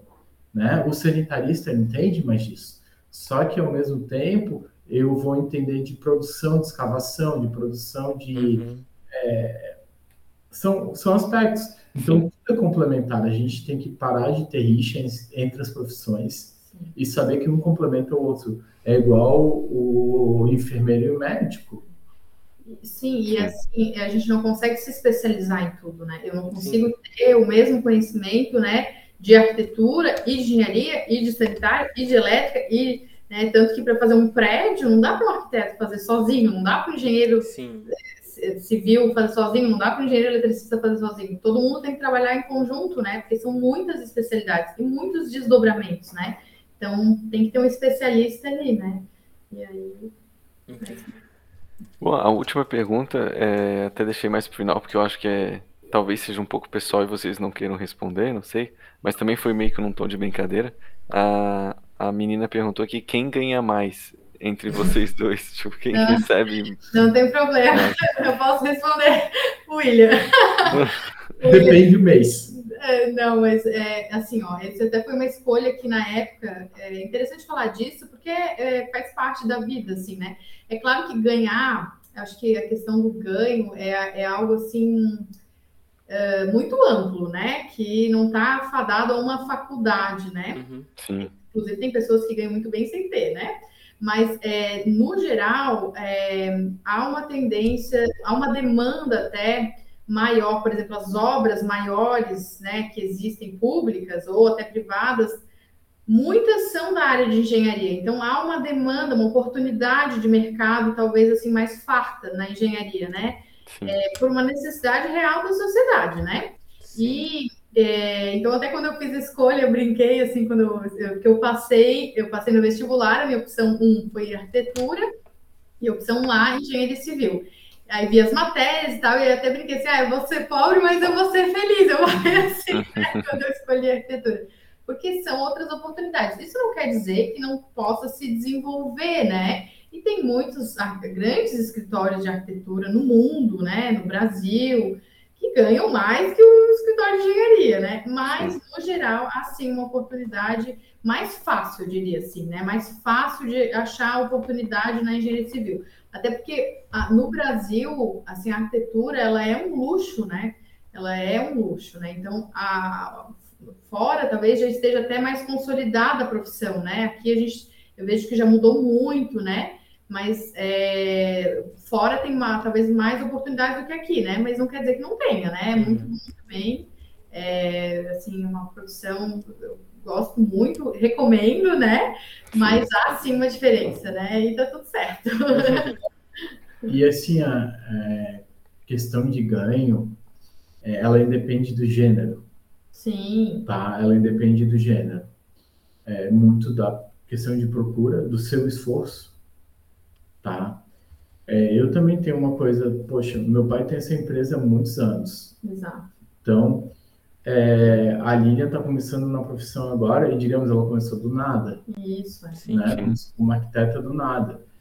É, é, dificilmente alguém vai sair ganhando o salário mínimo de engenheiro, que hoje é 8,5 salário mínimos, quando sai da faculdade. Ninguém vai sair, ninguém consegue te pagar isso. Uhum. Né? E assim, eu, na verdade, eu não ganho salário, eu ganho pro labore. Então, é, teve meses que eu não recebi um real, Sim. a Aline recebeu, né? Porque eu sou empresário, não tinha obra, não tinha onde tirar dinheiro. Agora tem mês que você tem bastante trabalho, que eu, eu ganho um bom prolabore. Sim. A Lilia como tu cuida das contas fixas, então, e tu cuida do resto. Não, Não. eu cuido de 99%. Não, brincadeira. Assim, ó, das minhas contas. o meu sonho é ser sustentado pela mulher. Olha, eu sou bem machista. Eu quero que a mulher me sustente. Bem feminista, no caso. É. Não, mas é, eu, eu acho assim que a questão do ganho, ele tem algumas variáveis. Como eu falei ali da oportunidade do país, né? Há sim essa diferença, eu sinto. Eu vejo que há uma facilidade, mas não acho que seja, talvez, determinante para a escolha, né? Porque né, não adianta escolher uma profissão que está mais farta de oportunidades, mas tu não tem nenhuma aptidão, né? Ou não vai se realizar naquilo, né? E aí também, às vezes, pode não dar certo. Porque eu acho que outra variável para o resultado é a capacidade empreendedora, assim, né? Porque, Uhum. claro, pode ser como funcionário, né? Também tem essa, essa oportunidade, mas também a capacidade de gerir um próprio negócio, né? E isso aí, daí pode ser em qualquer profissão, né? E a gente se faz ter o resultado em qualquer profissão, né? Sim, é, é verdade. E, e a, loso- a los- logosofia também pode ajudar a pessoa a, a entender como melhorar e crescer na carreira dela também, né? Com Com certeza. certeza. Não é o objetivo, né? A gente não vai lá para aprender isso só puramente, né? Uhum. Mas reflete, com certeza, porque eu vou ver os desafios como ser humano, né? E Sim. aí eu vou achar os recursos. Com certeza Sim. contribui muito. É, nu- nunca estudei logosofia pensando em ganhar dinheiro, mas eu posso dizer que alguma coisa eu já ganhei usando um método. É, é que assim, o conhecimento logosófico, sabe? É, na engenharia, para mim, é, eu como gestor da empresa, eu tenho que conversar muito com as pessoas. Sim. E tem que saber conversar, saber conversar na hora certa. Então, E, para isso tem que lidar com os tem pensamentos que lidar com também, os né? pensamentos. Sim. E às vezes tem que ter paciência, tem que saber como contornar, tem que ser Sim. conciliador, né? Tem que. Tudo isso são valores humanos, assim, né? Que estão aplicados ali na profissão, né? Mas que. É, e a hora certa também é importante, né, William? Porque às vezes tu pega a pessoa de mau humor ou de bom humor, às vezes pra fechar um negócio, né? Se tu pega outra pessoa de bom humor, é mais fácil de tu fechar um negócio com ela, né? É, e às vezes depois, ah, aconteceu lá no, no condomínio que o Gui conhece. o cara, o síndico me ligou assim, ó, William, a gente tem que marcar uma reunião aqui. Falei, tá, mas é, terça e quinta eu tenho reunião de logosofia, tá? Eu procuro priorizar. Aí a gente só se reúne na terça-feira à noite. Eu falei, terça-feira à noite eu não posso. Tá? Ah, por quê? Porque eu estudo logosofia, eu vou priorizar isso.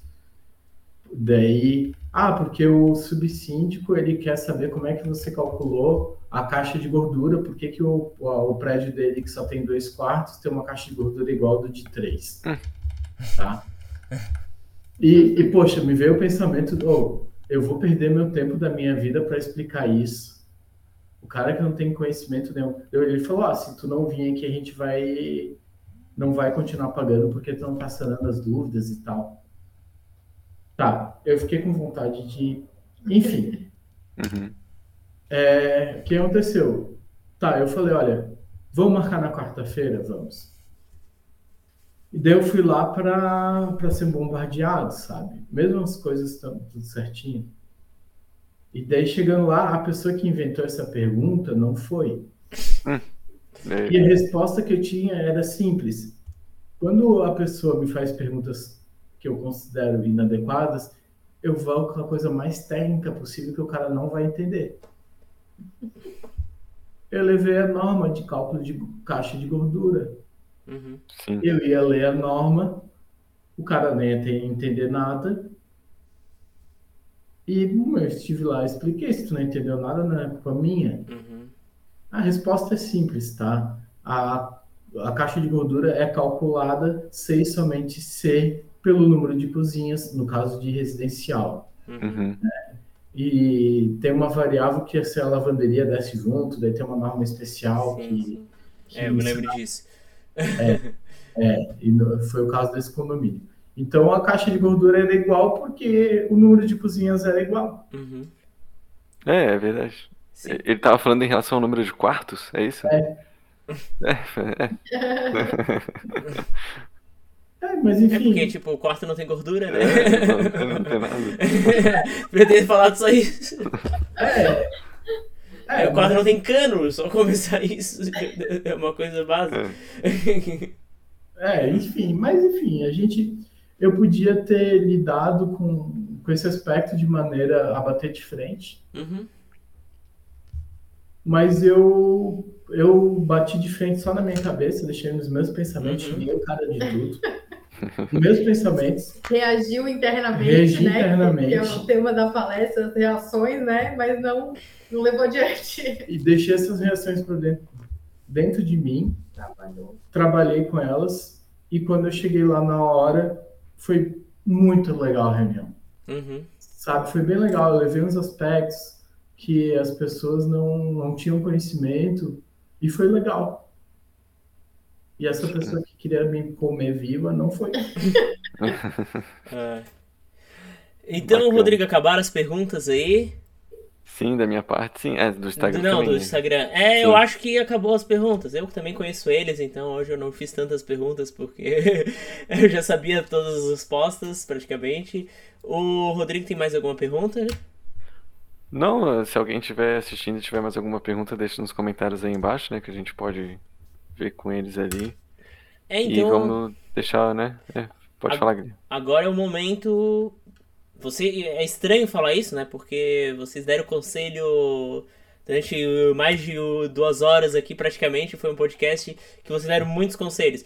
Mas vamos deixar esse momento para vocês, sim, cada um de vocês, né, sintetizar ou escolher uma coisa que vocês querem sugerir para os ouvintes que estão que são, que são aqui atrás, tipo, que querem fazer engenharia, que já atrás. fizeram. estão aqui- O meu conselho é não faça engenharia muita loucuragem. Não, Ai, eu acho que um conselho que eu daria, assim, é que é importante levar em consideração que a gente tem aptidão e levar em consideração que a gente pode ter aptidão para mais de uma coisa, né? Então tá aberto, assim, né? E saber que as áreas são muito amplas, né? Que a gente às vezes começa com uma ideia e depois as oportunidades vão surgindo e que as dificuldades são naturais, né? Que o fato de a gente ter uma aptidão não quer dizer que vai ser fácil, né?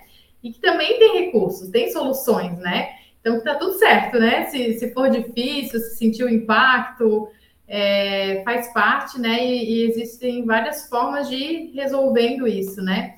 E depois, apesar de todo o esforço, né, do desafio que é, e eu penso que não é só dessa profissão, são de várias, né, de todas, cada uma com, a- com o seu desafio, tem as realizações também, né? Então que vale o esforço, né? Porque ver uma obra acontecendo, né, ver um, né, seja na parte bem de arquitetura, né, uma residência, ou uma obra de infraestrutura, né, as máquinas, os caminhões, o barro, né, e depois aquilo acontecer e a equipe toda junta, vale o esforço, né? Eu Uhum. penso que, que esse é o grande, assim.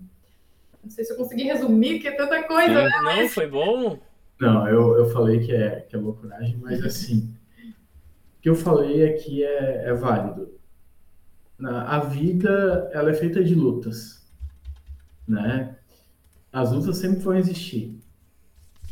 Na engenharia, se não tem pepino, na engenharia não precisa de engenheiro. Isso, isso é uma grande defesa. É Assim, né? Quando veio os problemas, eu falei, ainda bem que tem, que daí a, a- a gente está aqui para isso, A gente tá né? aqui para resolver Para resolver. pepino. Senão qualquer um faria, né? E no curso é o seguinte, é, é escolher algo que você se sinta bem. Ah, mas paga menos, paga mais, assim, assado. É, isso é relativo porque às vezes alguém vai fazer um curso que parece que paga muito pouco e a pessoa vai ganhar muito mais do que um doutor em sei lá o quê, né? Então, vale do seu esforço. Claro que às vezes as oportunidades também ajudam, né? Durante a faculdade, o que eu recomendo muito, monte de grupo de estudos, tá? Faça boas amizades, faça conhecimento. Tem professores que me ajudam até hoje. Eu ligo para o meu professor, ele me ajuda, mais de um professor. Faça contatos. Faça contatos dentro e fora da faculdade. se dedique ao estudo, porque se você gosta, é importante. Assim, ó, nada na vida vem de graça. Se você não estudar, você não vai tirar nota boa na faculdade. Se você não trabalhar, você não vai ganhar dinheiro. E acho que não tem uma área mais fácil assim também, né? Todos têm os seus desafios, né? E acho que o, o grande é viver eles com assim com leveza o máximo possível, né? Porque daí é, também vai aproveitando a jornada, né? E aí os resultados vão vindo, né? Aos poucos, né? Gradual, nada dá saltos, né? Tire, é bem importante, assim, você tirar um tempo para você mesmo. Também tem equilíbrio, né? Eu e a Lilian, a gente tira esse tempo estudando filosofia. Não é muito tempo, mas é um tempinho bom, né? Tira um tempo para, se tu gosta de fazer academia, fazer uma academia. Tirar um tempo para é, né? Ou o que for que dê, dê essa tranquilidade. Dê tranquilidade. E assim, ó, a gente tem que viver cada vida no seu momento. Sim. É, hora do trabalho, por exemplo, eu e a Lilian, a gente está trabalhando agora junto. Então, aquele horário do trabalho, nós vamos trabalhar, tá? Chegou em casa, obviamente, às vezes a gente não se viu o dia inteiro, a gente tem que combinar alguma coisa para o dia seguinte. Mas Chegou em casa, é tempo de casa. Não vai, vai, não vai continuar o trabalho não ali, vai né? continuar o trabalho, né? Então, assim, a gente gosta de ver vídeo de viagem no YouTube, isso relaxa. Gosta de jogar videogame junto. Vai namorar, sabe? Então, assim, é, dizem que o autor da logosofia, uma vez eu perguntei a um conhecido, como é que ele tinha o lazer dele, Uhum. tá? E, e daí a pessoa que conheceram, uma pessoa bem de idade, né? É, a pessoa falou o seguinte, olha, quando eles chamam ele de professor, e professor em, em espanhol é maestro, tá? Uhum. É, quando ele falou, quando o maestro ia passear, ele passeava. Quando ele chupava uma bala, ele chupava uma bala. Então é o seguinte, você vai para uma praia, vai curtir alguma coisa, não fica trabalhando. Então, assim, no trabalho, trabalhe. Eu acho isso bem importante. Você Ou mexendo no celular, assim, né? É. Aproveita o momento ali, né? Isso. aproveite cada momento, sabe? Foque naquele momento. Não, não tô dizendo que eu consigo fazer isso o tempo inteiro, não, tá? Sim, É uma meta. É uma meta, é uma meta. Quando, vai, quando a gente consegue cumprir, é bom, né? Muito bom. É isso, né? então é isso. É isso. É isso, Muito gente. É, eu agradeço a presença de vocês, né? Eu acho que foi até legal a gente ter essas perguntas dos, dos, dos, Instagram, dos seguidores do Instagram, né? Pra É até dinamizar aqui. Eu gostei bastante que vocês falaram muito sobre logosofia. Eu acho que é algo que bem diferente. a Nenhum dos outros convidados falou sobre isso. Então, são conselhos para a vida em geral, não são só conselhos técnicos. E agradeço a presença, né? Combinei o William é, como eu falei, é primo de segundo grau, meu primo de segundo grau e então eu conheço É bastante. primeiro, né, Gui? Porque a gente tem. É, É, né? Cresceu junto, assim. primo, Sim. né? Fizemos até matéria junto, né? eu fiz com os dois disciplinas junto. É, eu fiz matéria contigo. Sim, fez sim, como um dos cálculos. Ah, eu fiz tanto. Cálculo C. Cálculo C com o Luiz Augusto Saeger. Ah, Nossa senhora. Foi, não gostei muito da aula dele, mas tudo bem. Ele ver esse vídeo. É, é, eu também tive aula. Mas de- vamos deixar esse assunto aí pra, pra É, deixar quieto. Vai dormir bem. Mas então tá certo, Guilherme. Vai fazer o encerramento aí? É, então, gente, é como eu falei, agradeço a presença de ambos, agradeço a presença do Rodrigo. Como vocês viram, a gente leu perguntas do Instagram, então convido vocês, se vocês ainda tiverem outra pergunta, mande uma mensagem aqui nos comentários, mandem no Instagram. Eu acho que o William Lira não tem Instagram, né? Tem. Tem, É tem. É porque eu perdi o meu Instagram, lembra? Daí eu perdi seguidores. E eu não achei vocês hoje. tu me Mas chamou. Ele começou a seguir a gente hoje. Ah, ele começou.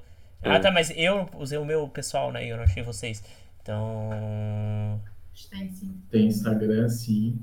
Mas é, é, é fechado, não sei se É fechado, mas É que geralmente a gente põe o Instagram aí, não sei se vocês. Tá, tudo bem, depois a gente discute. que a, a empresa, a empresa não tem, né? Porque faz muita obra pública e tal, não cumpre o papel, né? Mas talvez possa, quem sabe, possa ter, né? é, eu também não posso divulgar muita coisa, É, sabe? das obras Sim, não sim. pode pra internet.